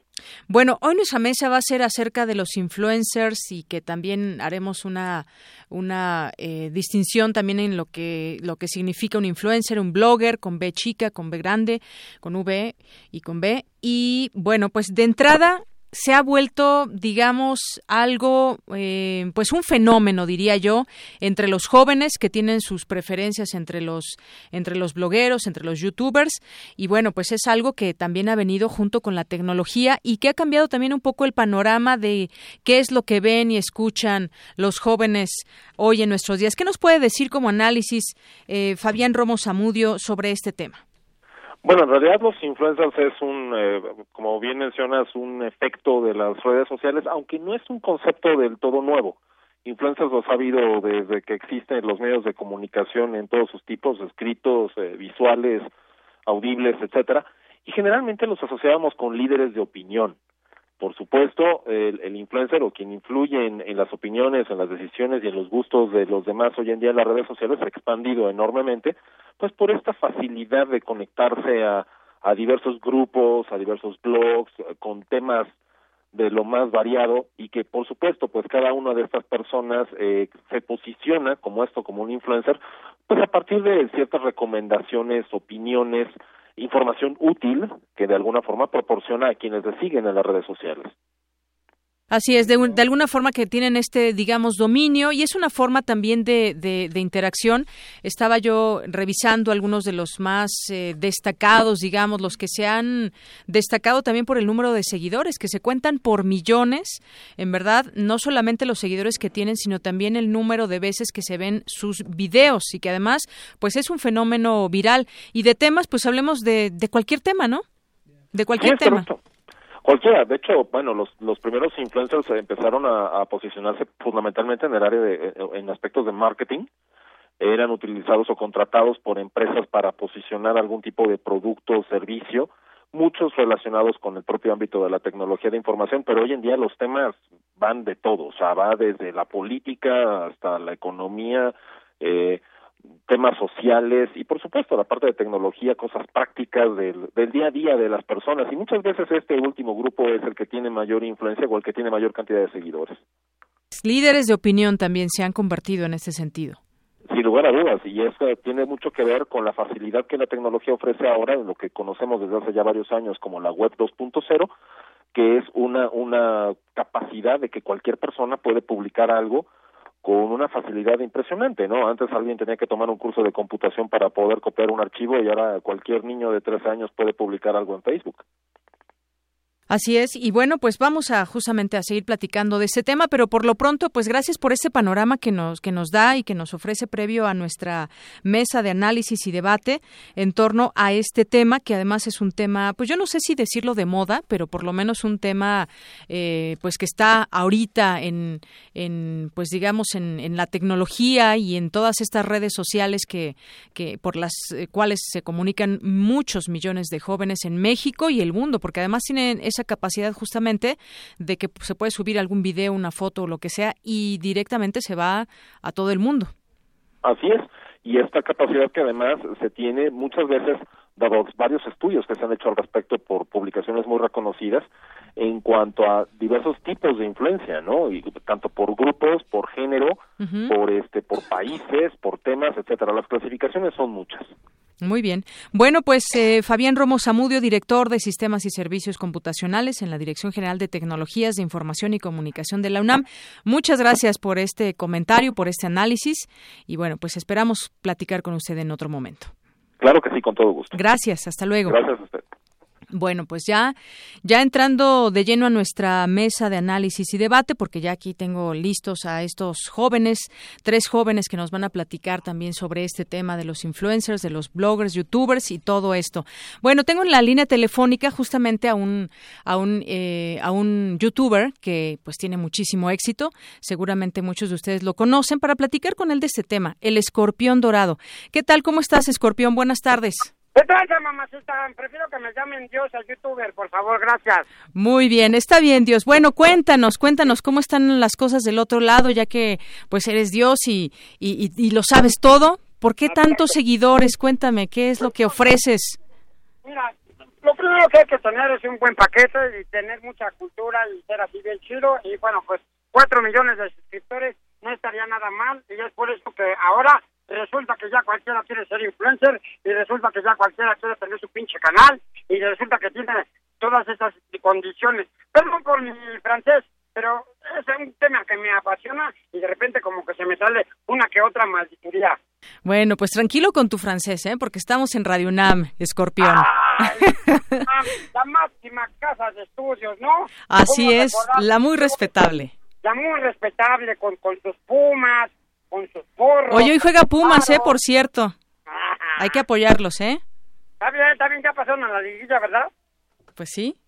Ah, pues está bueno. Hoy está van a bueno. jugar con Tigres. Oye, pues cuéntanos un poco, ¿cómo es que te has hecho de tantos seguidores? Aquí traigo también al perro Guarumo, ¿lo conoces? Híjole, no, luego, luego me lo presentas. Somos de Monterrey, va a perder contra Tigres. Ajá, es, es el perro Van a perder los Tigres, dijo, ¿verdad? No, va a perder una. No, no será así. Oye, platícame, Escorpión, ¿cómo es que cómo es que iniciaste? ¿Cómo eliges tus temas? De pronto, pues vemos te vemos muy versátil, te vemos en México, en otras partes del mundo, temas diversos. ¿Cómo cómo le haces para tener tantos seguidores?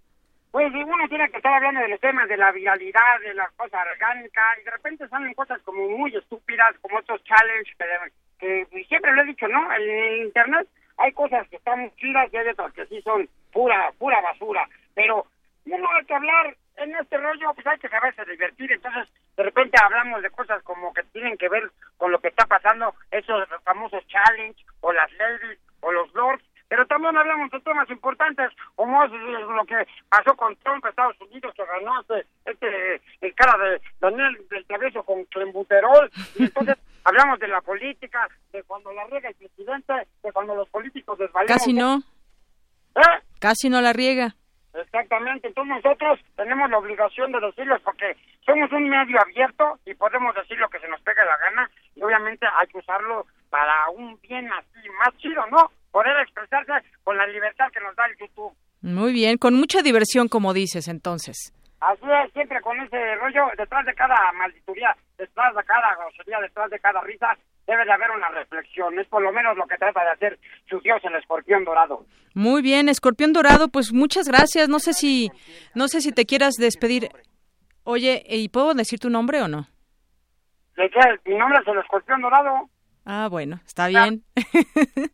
Oye, pues muchas gracias. No sé si quieras cerrar con algo en especial y despedirte de nosotros. Pues no, nada más decirte que ya te mandé las fotos que me pediste donde tengo poquita ropa y Ok. estoy esperando la tuya. Ándale, pues. Bueno, muchas gracias, Escorpión Dorado. Cuídate, mamacita. Hasta luego. Cuido. Muy bien. Bueno, pues ya ah, arrancamos nuestra mesa de debate. Debate RU.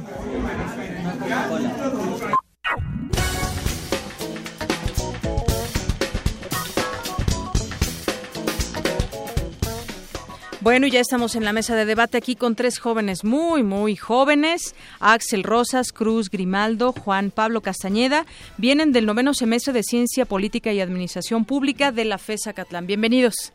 Buenas tardes, bienvenidos. gracias. por la invitación. Bueno, pues este tema de los influencers, ¿cómo podríamos definirlo? Me imagino que, bueno, si nos metemos a Google nos dará un montón de explicaciones y de descripciones de lo que es un influencer. Para ti, ¿qué es eh, ser un influencer y qué, pues, cómo lo podemos entender ahora en nuestro contexto? Tiene que ver con tecnología, con redes sociales, con jóvenes, porque si le preguntamos a gente de tal vez de cierta edad, los conoce o tal vez ni siquiera los conoce, pero los que están, eh, que tienen sus influencers favoritos conocen no solamente a ellos, sino a muchos más. Cuéntanos, Axel. Juan Pablo. No, Juan Pablo. Adelante, Juan Pablo. Este, pues bueno, yo, yo lo tengo muy bien entendido como una reconfiguración de la figura pública, ¿no? Del poder de, de, de dar una opinión pública y este y tener este la capacidad de, de poder transmitir el mensaje a millones de personas. Y este y bueno, eso a mí lo que me viene a la mente es este de dónde viene la legitimidad de estas de estas figuras, ¿no? Que por supuesto que son grandes actores y que tienen gran relevancia en todo el sistema, pero este a qué se debe su su legitimidad. Y bueno, este esta reconfiguración de, de espacios públicos donde se da el, el, el debate público, pues ya no estamos hablando de, un espacio físico, estamos hablando de, un espacio virtual donde justamente no, no hay una interacción física, pero sí se comparten ideas. Entonces, este, como politólogo, me siento obligado a hacer una, una cita de una filósofa política alemana, Hannah Arendt, que ella definía el espacio público, que es el lugar en el que el hombre desarrolla acciones y discursos. Este, y ahora en, esta, en este contexto lo podemos entender como ya no es algo físico, pero sí, se está, sí es algo público. O sea, este, ya no hay como, como, como esta esfera, pero la, lo, lo, que dota a estos, a estos personajes es que tienen un, un gran sentido de, de describir la realidad social y como de atraer a toda esta a estas generaciones nuevas que sin duda alguna este ideologiza a la gente. Muy bien, muchas gracias Juan Pablo. Bueno, pues sin duda se han convertido en, líderes de opinión todos esta esta dinámica de los influencers porque los vemos de manera inmediata. En el momento en que suben el video, pues se puede ver a todo el mundo y pueden tener todos los seguidores eh, sin límite. ¿Qué opinas también, eh, Axel Cruz? Cruz eh, Grimaldo. Cuéntanos sobre pues tu opinión acerca de ese tema, porque también lo que hemos visto es si estos influencers están pues tomando también el papel de los líderes de opinión. Vemos ahora que pues ya la gente ve cada vez menos televisión, por ejemplo, o eso eso creo yo, y entonces también mucho y sobre todo me refiero a los jóvenes se vuelcan a esta nueva forma de enterarse de muchos temas. Yo creo que es parte, precisamente se mencionaba, de la web 2.0, esta apertura que hay para una pluralidad de opiniones.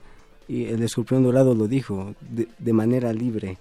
Eh, respecto a ello, hay algunos periodistas eh, y demás intelectuales que mencionan que los bloggers eh, son prácticamente antiprofesionistas, son intrusos, aficionados precisamente de credibilidad. Sin embargo, respecto a la cuestión de la juventud, creo es más que nada por el lenguaje coloquial que utilizan. Eh, mencionaba el escorpión dorado, ladies, Trump, ocupan igual temas de suma. O sea, se identifican con ese lenguaje. No quiero decir vulgar, pero sí palabras sumamente receptivas para las personas. Eh, igual resaltar lo que él comenta, es un medio abierto, yo creo que en esta condición una democracia es sumamente importante que exista espacio para todo tipo de opiniones. Y bueno, eh, por último, él dejaba al final el asunto de la reflexión. Si ese es su fin, se lo celebro. Muy bien. Bueno, ahora me voy contigo, Axel. Algo que menciona muy interesante Cruz es que se pueden expresar las personas que desean tener un, espacio, se pueden expresar de manera libre. Y me refiero a ideología política, a vocabulario, la forma de relacionarse con los demás, porque además pues tienen muchísimos mensajes, están en interacción, la gente va, también para ellos me imagino que es un, un poco ir midiendo también la, eh, el éxito que tienen o yo o, no y lo que pretenden con este tipo de, de canales. ¿Qué opinas tú sobre este fenómeno? Sí, mira, justamente no te niego que la libertad de expresión es un derecho inherente a la democracia. Estamos en una democracia moderna, como las redes sociales y los medios de comunicación masivos lo, lo exigen. Sin embargo, hay que ver el problema del asunto. Estos, estos personajes, yo difiero aquí con mi compañero Juan Pablo, no ideologizan, eh, despolitizan una sociedad que está ya despolitizada todavía y ellos vienen a despolitizarla aún más. ¿Por qué? Porque usan, hacen uso de retórica, de elocuencia un poco pues exagerado, ¿no? Ahorita el rey escorpión, el escorpión dorado, el que, el que escuchamos, cómo hace uso de, la retórica, ¿no? Justamente en la democracia esto no hace bien, esto no hace bien que personas que usan eh, este medio para comunicar eh, afecta. Desde Platón viene esa, esta idea, ¿no? Él veía a los, a los a los que hacen uso ¿no? de, la, de la elocuencia y la retórica como un punto intermedio, ¿no? la opinión pública como un punto intermedio entre, entre la razón y el desconocer las cosas. Entonces, yo no he tenido que, que sea malo, que sea bueno. O sea, es bueno que la gente exprese sus, sus deseos, exprese sus quejas, sin embargo, saberlos hacer. ¿Por qué? Porque estos, estos blogueros generan opinión pública, a fin de cuentas, opinión pública que permea en la sociedad y que permea en, en las decisiones electorales.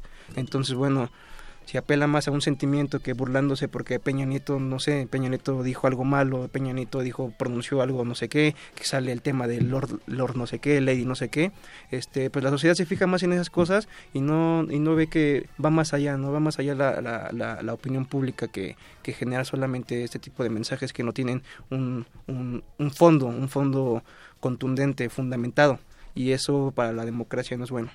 Gracias, Axel. Creo que pues de eso se trata, ¿no? De generar un debate, de podemos estar o no de acuerdo. Lo, el hecho es que sí es un fenómeno, podemos estar a favor o en contra. ¿Por qué estar en contra? Nos das eh, eh, un punto de vista muy interesante, Axel, sobre ese tema de la despolitización, por ejemplo, o dejar en manos de alguien que puede opinar a lo mejor sin conocimiento de causa, sin conocimiento de un contexto eh, nacional o un contexto político, sino solamente su contexto.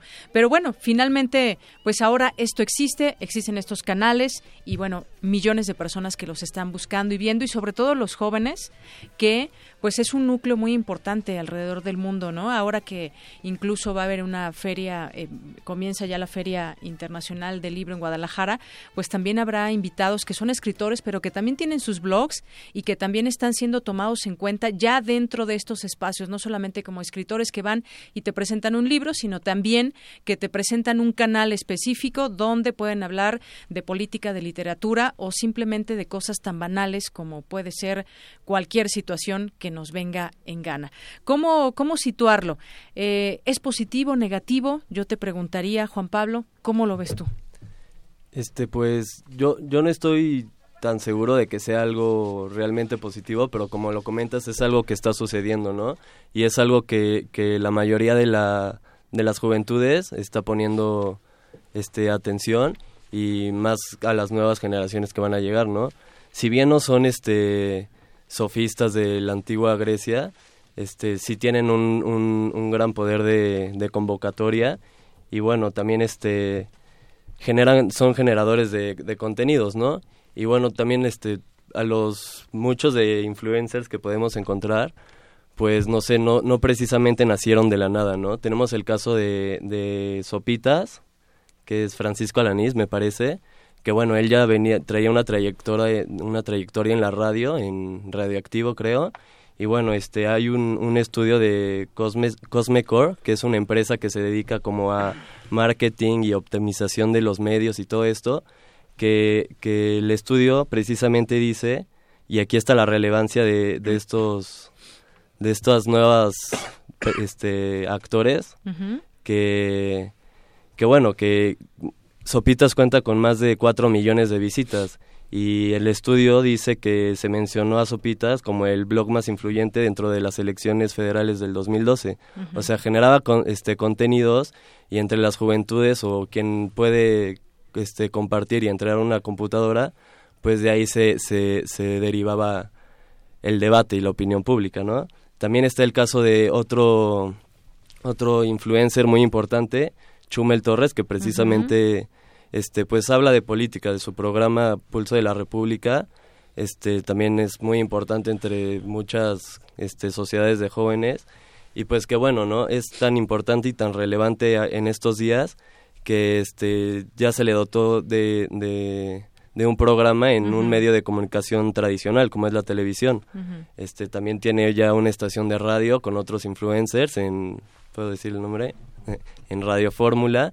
Y este y bueno, también que, que hay otros personajes dentro de ese de ese programa, que además de influencers está Antonio Atolini, que también tiene relevancia en la política.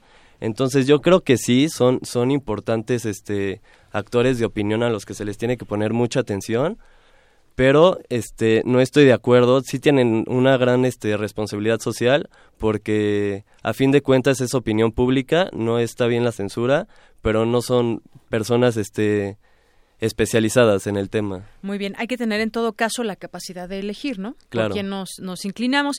¿Tú qué nos comentas, eh, Cruz? Bueno, antes déjenme leer este eh, un tuit que nos mandó Galán de Barrio y nos dice qué tipo ese que entrevistaron, si así es la influencia, qué pobreza de cultura, los famosos influencers o influenciadores, es lo mismo, pero en español. Bueno, pues, ¿qué, qué opinas? Hace rato decía también Axel que no estaba de acuerdo en que se diera toda esta pues libertad, hay que tener también irnos con, con tiento, digamos. ¿Tú qué opinas sobre, sobre el, tema, sobre el punto? En este asunto, buscando una democracia ideal, ya lo habíamos comentado, es la libertad de expresión como tal. No, no catalogando si está bien o está mal, es simplemente la posibilidad de expresarte de la manera que tú quieres.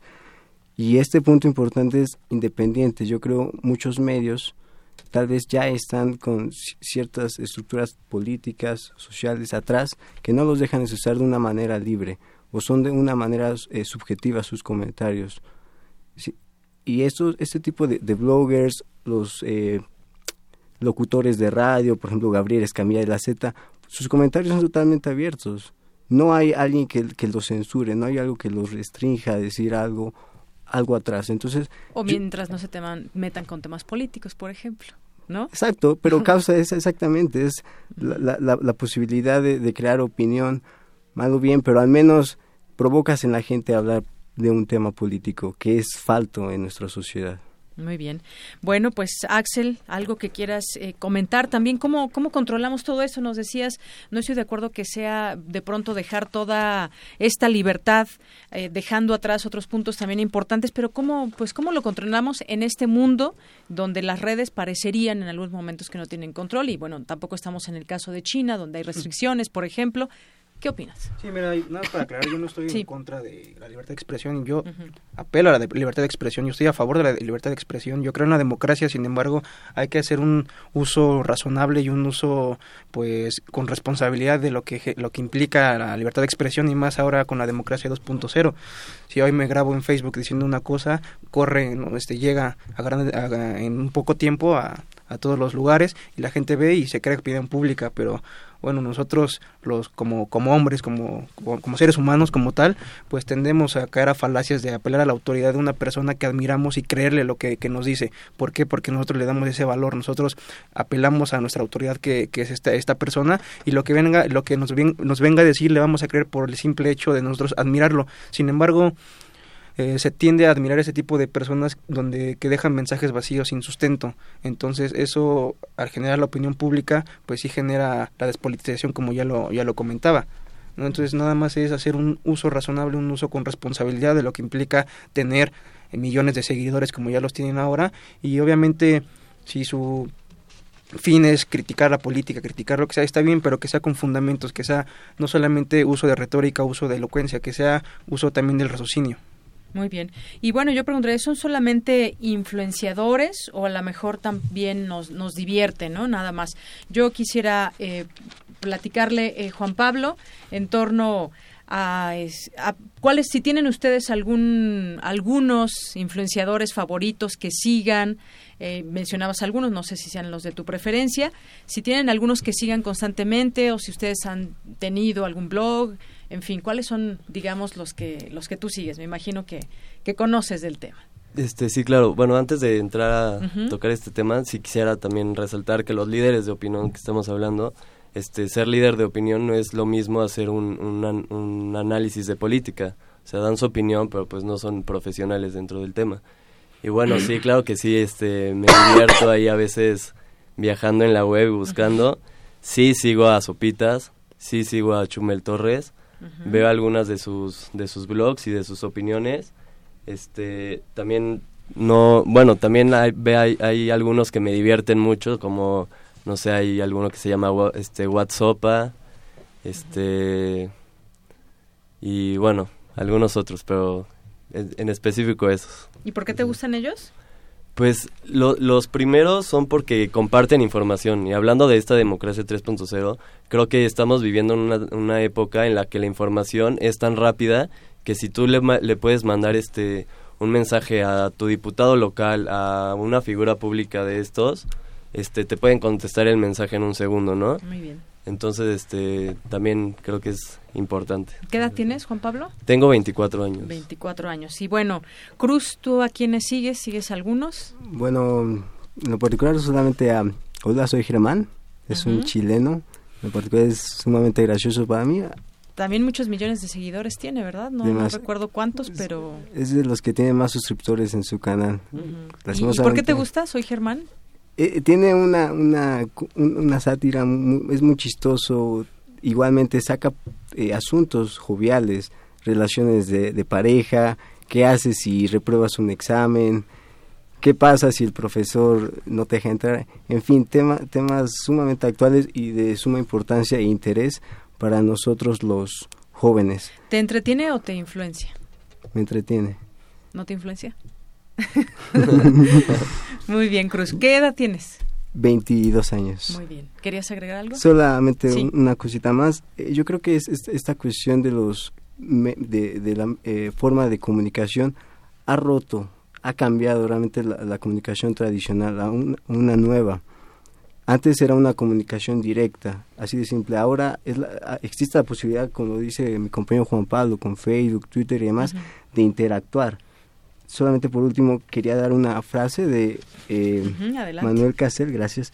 Dice, si concebimos la ciudad, la, una ciudad con la sociedad red global como algo más que redes de comunicación, si utilizamos la lógica interactiva y multimodal de Internet, entonces es posible diseñar sistemas de comunicación para la inclusión y la colaboración. Muy bien, muchas gracias, Cruz.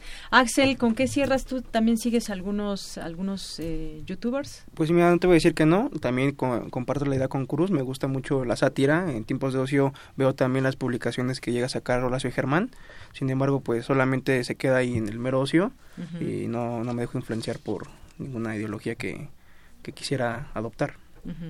Eh, a él nada más. Sí. Muy bien. ¿Qué edad tienes? Tengo 22 años. 22 años, muy bien.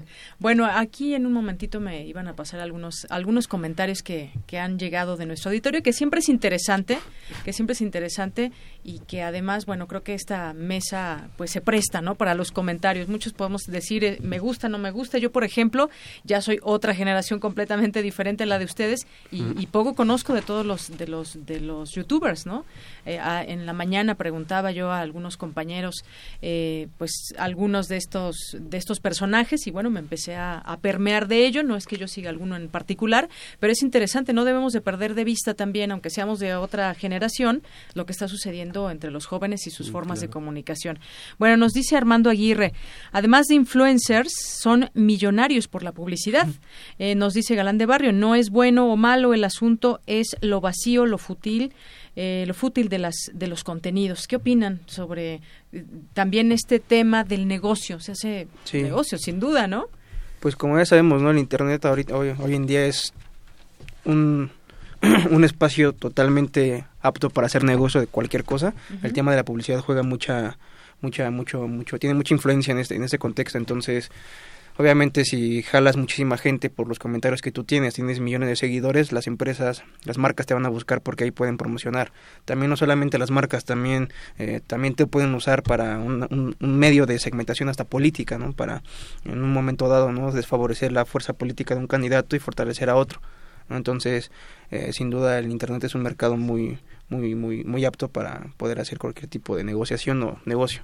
Muy bien, ¿alguno de ustedes quiere comentar algo más? Este sí, también, bueno, también es algo muy importante esto de que el, se genera negocio a través de esta influencia y pues es natural, ¿no? Desde toda la historia ha existido esto y pues bueno, simplemente el sistema se está adaptando a los nuevos contextos Y sí, este, hace algunos días estaba revisando una lista de cotizaciones de los influencers, por ejemplo, para ir al, cuánto ganan. Para ir, para ir, por ejemplo, al Corona Capital para tomarse un Snapchat y promocionarlo, este, como 200 mil pesos. Y de ahí se van para arriba y muy poco para abajo. También este, ah, olvidé. Conviene, ¿eh? Sí, claro, claro. También este, olvidé mencionar a uno más que sigo, Hiots, es un amigo, saludos. Y este, sí, sí, sí, y y bueno, también él, ha recibido ofertas de, de, aerolíneas y bueno, se toma fotos en el avión, en el país al que va y pues también pues le pagan todo, ¿no? Entonces sí. ¿Y el de qué habla o cuál es su rollo, este, su, blog es de entrevista como a la gente afuera de conciertos y partidos y así y como que hace comedia con ellos. Muy bien. Sí, sí. ¿Cerramos? ¿Alguien más quiere opinar algo? Bueno. Simplemente figuras representativas, siempre se buscan figuras que estén eh, con la gente, que la gente quiera, que la gente admire. El caso, por ejemplo, Maná, el grupo Maná apoyaba a Barack Obama, Pedro, Pedro eh, Fernández. Fernández. Eh, Vicente Fernández, perdón, a Hillary Clinton. Entonces, y ellos igual ocupaban medios de comunicación, sus redes sociales en Facebook y demás para brindar apoyo a ciertos candidatos. Y ellos lo saben aprovechar muy bien. Muy bien. Bueno, pues ha sido un gusto platicar con ustedes, jóvenes, seguidores de algunos de estos eh, personajes. Ah, ¿querías agregar algo, Juan Pablo? Este, sí, bueno, también este con la famosísima frase, ¿no? De la política, que en política la forma es fondo, pues creo que este, adaptándola a nuestros tiempos. No creo que, que eso ya sea aplicable, porque también pues podemos ver en el fondo de la política mexicana que persiste la mentira y como la simulación y la manipulación, ¿no? Entonces, por más que traten de forzar este la forma, pues siempre va se va, se va a interponer, imponer este pues la manipulación dentro de todo esto. Muy bien. Bueno, pues Juan Pablo Castañeda, muchas gracias. Cruz Grimaldo, Axel Rosas, muchas gracias por venir y por compartir con nosotros lo que ustedes piensan sobre este tema que ha resultado sin duda muy interesante escucharlos como estudiantes de la UNAM, de la FESA Catlán, del noveno semestre de Ciencia Política y Ciencias Políticas y Administración Pública. Gracias. Muchas gracias a ustedes por la invitación y el espacio. Muchas gracias. Hasta luego. Para nosotros, tu opinión es muy importante. Síguenos en Facebook como Prisma RU. Prisma RU. Un programa con visión universitaria para el mundo. Soy marino vivo errante, cruzo por los siete mares y como soy navegante vivo entre las tempestades desafiando los peligros que me dan los siete mares. Cuando el mar está tranquilo y hay estrellas en el cielo, entre penas y suspiros Bueno, pues nosotros seguimos recordando los 43 años de, eh, de José Alfredo Jiménez y bueno, pues esta canción se llama Los Siete Mares y es dedicada para Juan Sánchez Brito. Juan, ¿estás ahí? Esto es para ti un amor ya casi muerto. Pero esa no fue mi vida, navegar es mi destino.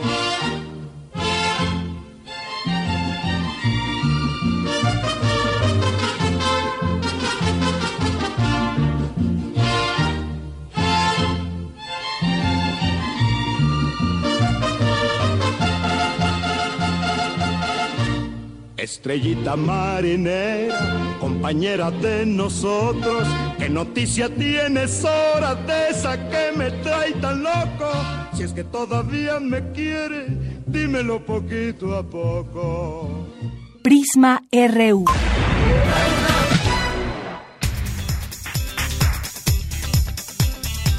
Dos con treinta y nueve minutos. Cambiemos completamente de tema. México tiene un déficit en donación de órganos. Hay más de veinte mil pacientes que esperan recibir un tejido. Antonio Quijano nos tiene esta información. Adelante, Toño. Buenas tardes. Buenas tardes, de Yanira, al auditorio de Prisma RU. México tiene un déficit en la donación de órganos y tejidos, de acuerdo con la doctora Reina Moreno Ruiz, coordinadora hospitalaria de donación de órganos y tejidos del Instituto Nacional de Cardiología. La desinformación ha desvirtuado este proceso. Existen muchas situaciones que tal vez dificultan la parte de la donación, entre ellas pues el desconocimiento por parte de la, de la población acerca del tema, de lo que deben de saber, de lo que implica. A veces existen múltiples tabúes que a veces los mismos programas de televisión o, los mitos que existen entre la población de que se van a vender los órganos, de que seguramente, no sé, se les van a asignar a la gente millonaria o que los vamos a vender, no sé, muchas otras cosas, o que no creen propiamente en el sistema de salud, pues dificulta que ellos puedan tomar una decisión a favor de la donación. De ahí la necesidad de que conozcan del tema para poderlo platicar en vida con sus familiares. La académica del Departamento de Salud Pública de la Facultad de Medicina de la UNAM dijo que la situación es grave, pues actualmente hay más de 20.000 personas en la lista de espera para recibir un órgano o tejido, de los que 12.000 requieren la donación de un riñón. Bueno, las personas para que puedan obtener puedan donar órganos, forzosamente tienen que tener muerte cerebral. Es decir, de todos los fallecimientos que existen, solamente aquellos que tienen muerte cerebral por algún accidente, algún derrame cerebral, alguna situación que implicó meramente el cerebro y que se corrobora por estudios de gabinete, electroencefalograma, angiotomografía y varios otros que ya no tiene circulación en el cerebro y que se demuestra que ya no tiene ya no tiene flujo sanguíneo, en ese momento se diagnostica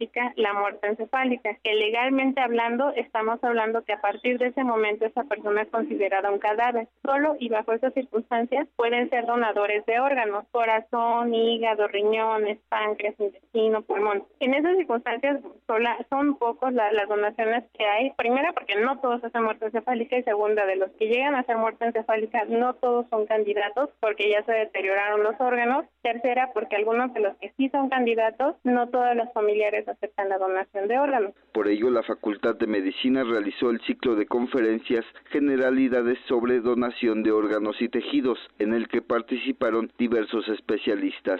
El año pasado, por ejemplo, solamente hubo 460, casi 500 donaciones multiorgánicas, es decir, donde implicó donación de órganos a nivel nacional, 400, casi 500 donaciones para más de 20 mil personas que actualmente están esperando. Entonces, realmente la, la demanda es muy grande, la oferta es muy pequeña. De Yanira Auditorio, la experta recomendó acudir al Centro Nacional de Trasplantes, a los Institutos Nacionales de Salud y a hospitales generales que ya tengan un programa de donación de órganos. Hasta aquí mi reporte. Buenas tardes. Gracias, muy buenas tardes. Y hoy inició en la Facultad de Ciencias Políticas y Sociales el Seminario de Estudios Prospectivos 2016, donde se abordarán cuatro escenarios para México hacia el 2050. Cuéntanos, Vicky, buenas tardes. Buenas tardes, Dayanira y auditorio de Prisma RU.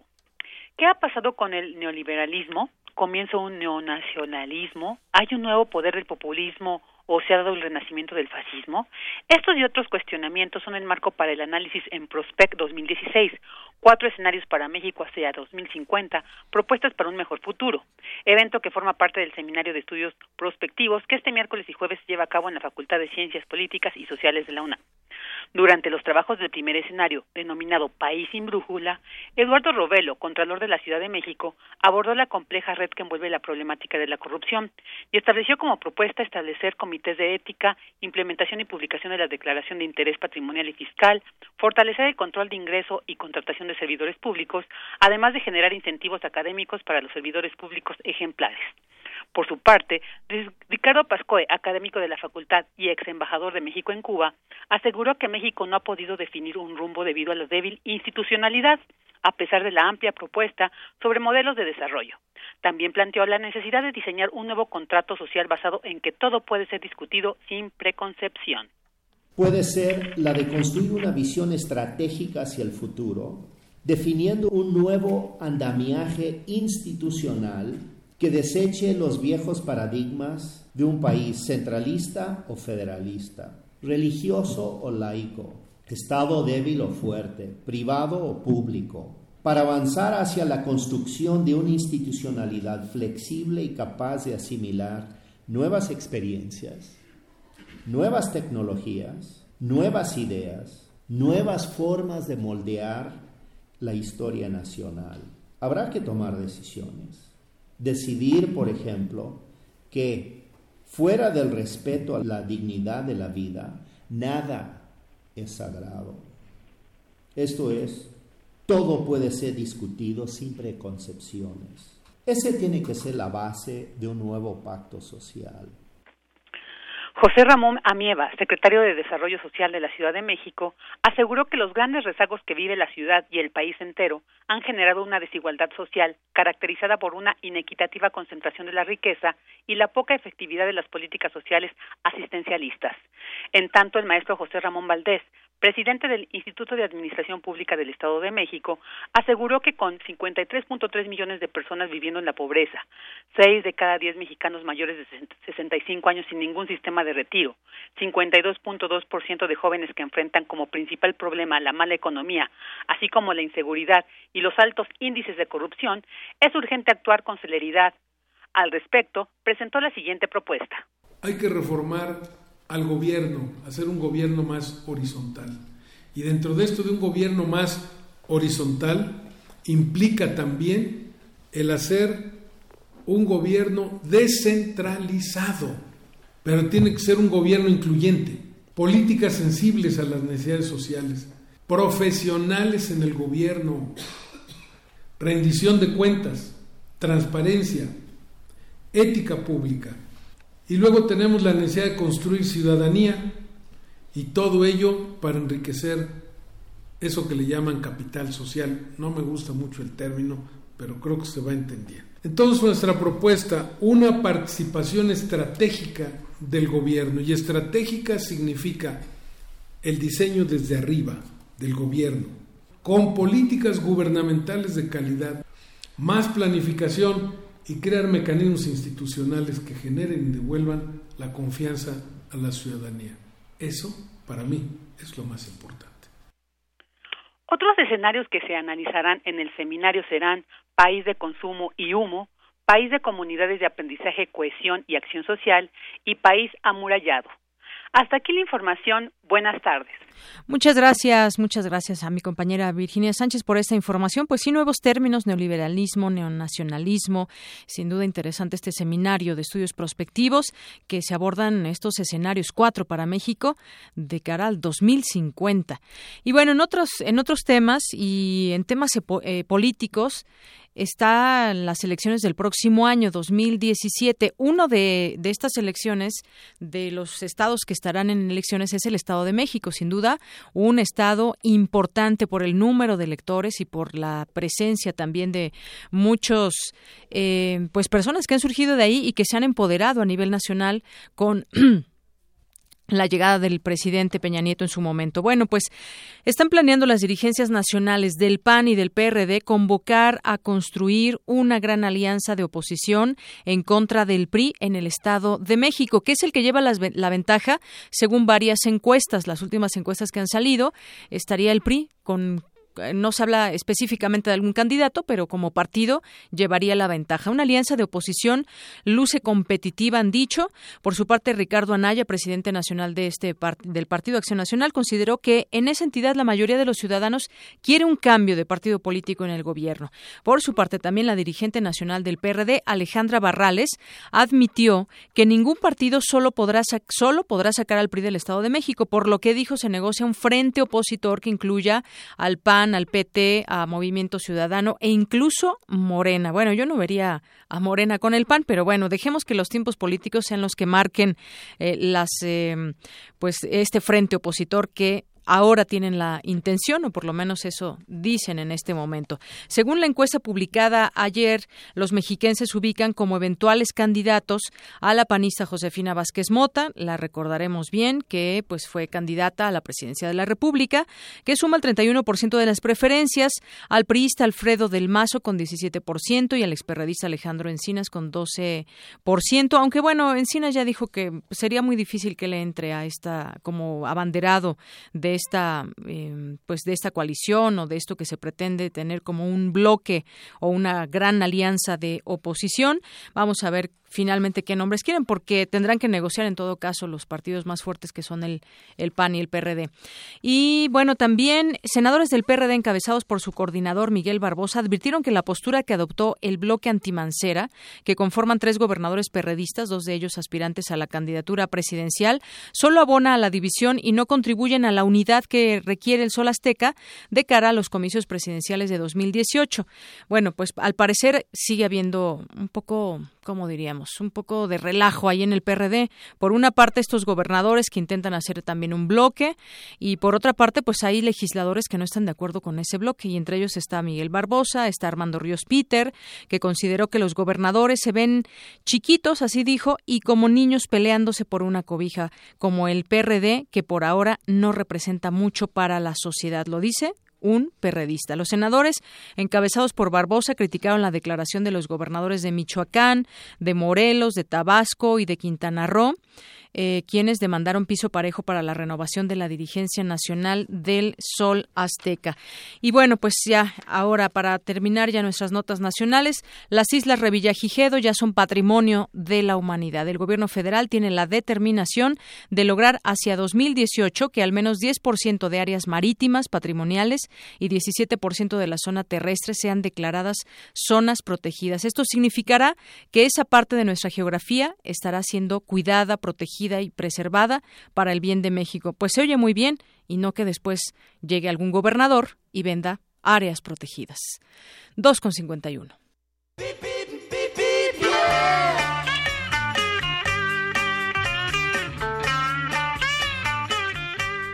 Y bueno, nuestro reporte vial, Avenida Lomas de Plateros registra tránsito, buen avance desde registra tránsito, buen avance. Bueno, buen avance desde Barranca del Muerto hacia Preparatoria Miguel E. Schultz, la preparatoria número 8, y en otro sitio, en otro punto, hay avance constante que muestra Río Churubusco, así como División del Norte, para quien su destino es la Facultad de Música, y buen desplazamiento en Avenida Observatorio para quien deja atrás Anillo Periférico y se dirige hacia la Preparatoria Vidal Castañeda y Nájera la preparatoria número 4.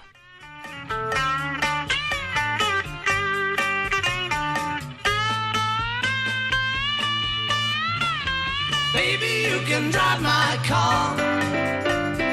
Yes, I'm gonna be a star. Baby, you can drive my car.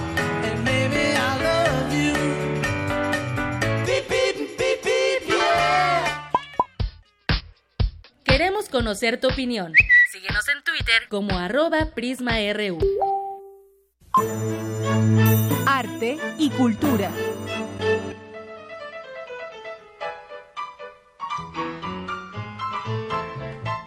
El 23 de noviembre del 2002 falleció el chileno Roberto Mata, pintor, poeta, escritor y arquitecto, considerado uno de los principales representantes del surrealismo del siglo XX.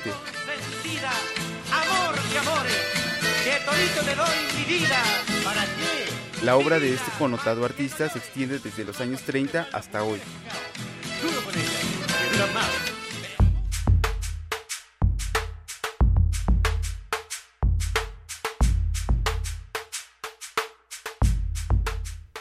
Bueno, pues nos dice que ya no tenemos tanto tiempo, Tamara. Yo te quería preguntar de los influencers si tienes alguno, pero bueno. ¿Algún influencer?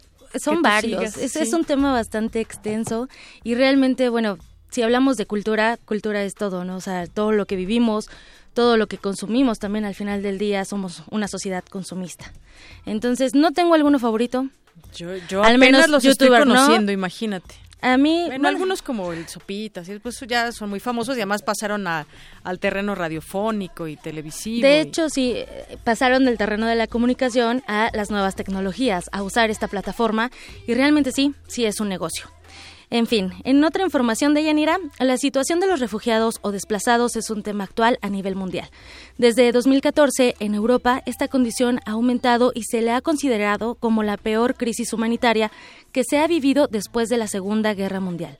Europa Europa le da voz a la historia de las personas que han estado en esta condición, para lograrlo, artistas suecos ofrecen un concierto a hip hop enérgico de sátira política y mensajes inspirados en la identidad y la trascendencia del género característicos del cabaret de la década de los años 20. Lo que proponen es un concepto utópico, la disolución completa de la frontera exterior. Desde Suecia a Casa del Lago llega Europa Europa, cabaret antinacionalista. La música está a cargo del grupo The Knife, que es a los que escuchan ahorita de fondo, quienes trabajan por primera vez de manera conjunta con Moisés Horta, Exorcismos Los Macuanos, así se llama, y Paulina Laza.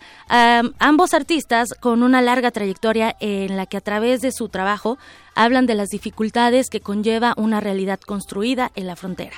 Además, habrá discusiones, talleres y otras actividades que buscarán la unión de activistas, migrantes, académicos y autoridades para que compartan su visión respecto a este tema tan controversial.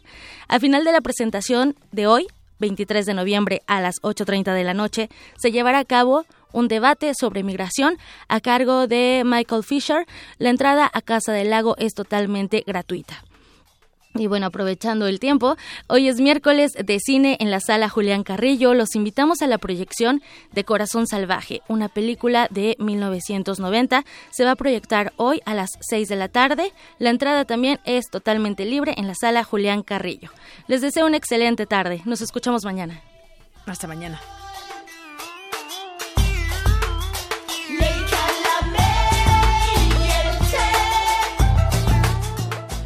Zarpazo RU.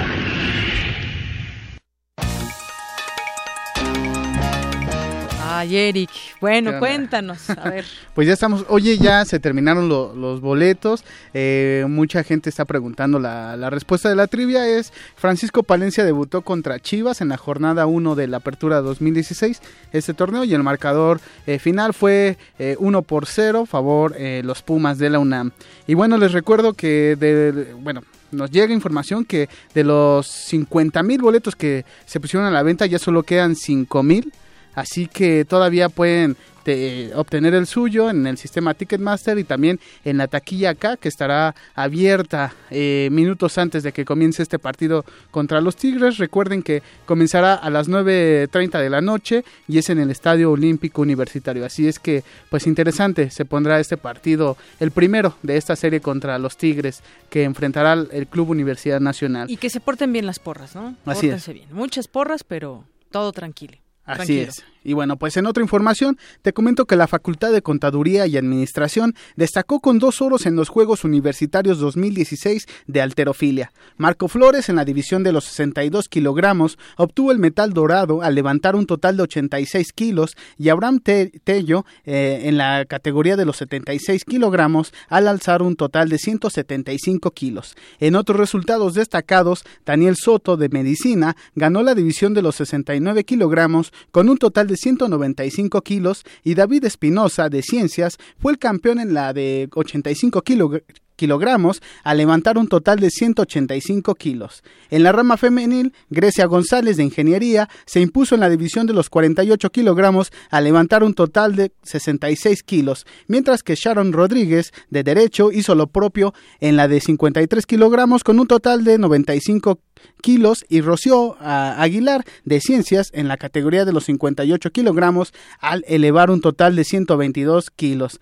En otra información, la leyenda del básquetbol mundial, eh, Michael Jordan, recibió la Medalla de la Libertad, la cual es la distinción más alta que puede recibir un civil en Estados Unidos. El galardón lo reconoció como uno de los mejores deportistas de todos los tiempos y como un buen ejemplo de superación y éxito para las nuevas generaciones. Quien le dio la medalla fue el presidente Barack Obama, además, eh, quien bromeó eh, al presentar al ex, basquetbolista profesional. El mandatario dijo lo siguiente, tenemos entre los premiados actores actores de personajes de renombre como el tipo que de Space Jam.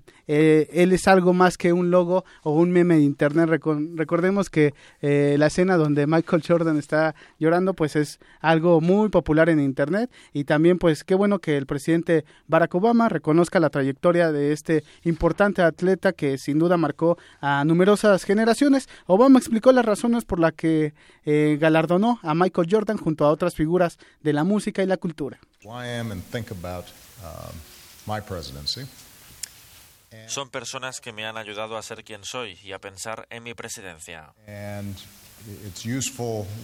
Es útil cuando uno piensa en estas increíbles personas darse cuenta de que esto es lo que nos hace la nación más grande del mundo. Ahí está la información deportiva. Hoy el pronóstico es Pumas gana 1-0 y bueno, se va con ventaja a la vuelta. ¿El pronóstico? Sí, mi muy pronóstico. Bien. Tu pronóstico, muy bien. El mío también, Eric. Gracias. Hasta, Hasta mañana. mañana. Bueno, y vamos a cerrar con la información de última hora que nos tiene mi compañera Virginia Sánchez. Vicky, buenas tardes, adelante. Hola, buenas tardes. Los padres de los 43 normalistas desaparecidos de Yotzinapa se reunieron con diputados federales en San Lázaro, donde demandaron que el Poder Legislativo exija a la Procuraduría General de la República continuar con las investigaciones y modifique la narrativa de los hechos. La Confederación Patronal de la República Mexicana, Coparmex, propuso que se aumente el salario mínimo para 2017 para que alcance los 89.35 pesos diarios, según la línea de bienestar presentada por el Consejo Nacional de Evaluación de la Política de Desarrollo Social. Integrantes del Movimiento Nacional Petroleros Activos presentaron al PRI una solicitud para que se le suspendan los derechos políticos partidistas y o la expulsión del líder petrolero Carlos Romero Deschamps ante las denuncias penales que enfrenta. Trabajadores de la salud continúan con las protestas en Oaxaca para exigir la renuncia del secretario general de la sección 35 del Sindicato Nacional, Mario Félix Pacheco. En tanto, estudiantes y trabajadores de otras dependencias también se han movilizado con demandas particulares. En temas internacionales, el partido político Centro Democrático que dirige el expresidente colombiano Álvaro Uribe rechazó el nuevo acuerdo de paz con las FARC que se firmará este jueves y señaló que el gobierno nacional engaña a los ciudadanos. Hasta aquí la información. Buenas tardes. Gracias, Vicky. Muy buenas tardes. Gracias a usted. Mi nombre es Deyanira Morán, a nombre de todo el equipo. Le doy las gracias por sintonizarnos. Nos escuchamos mañana en punto de la una. Hasta mañana.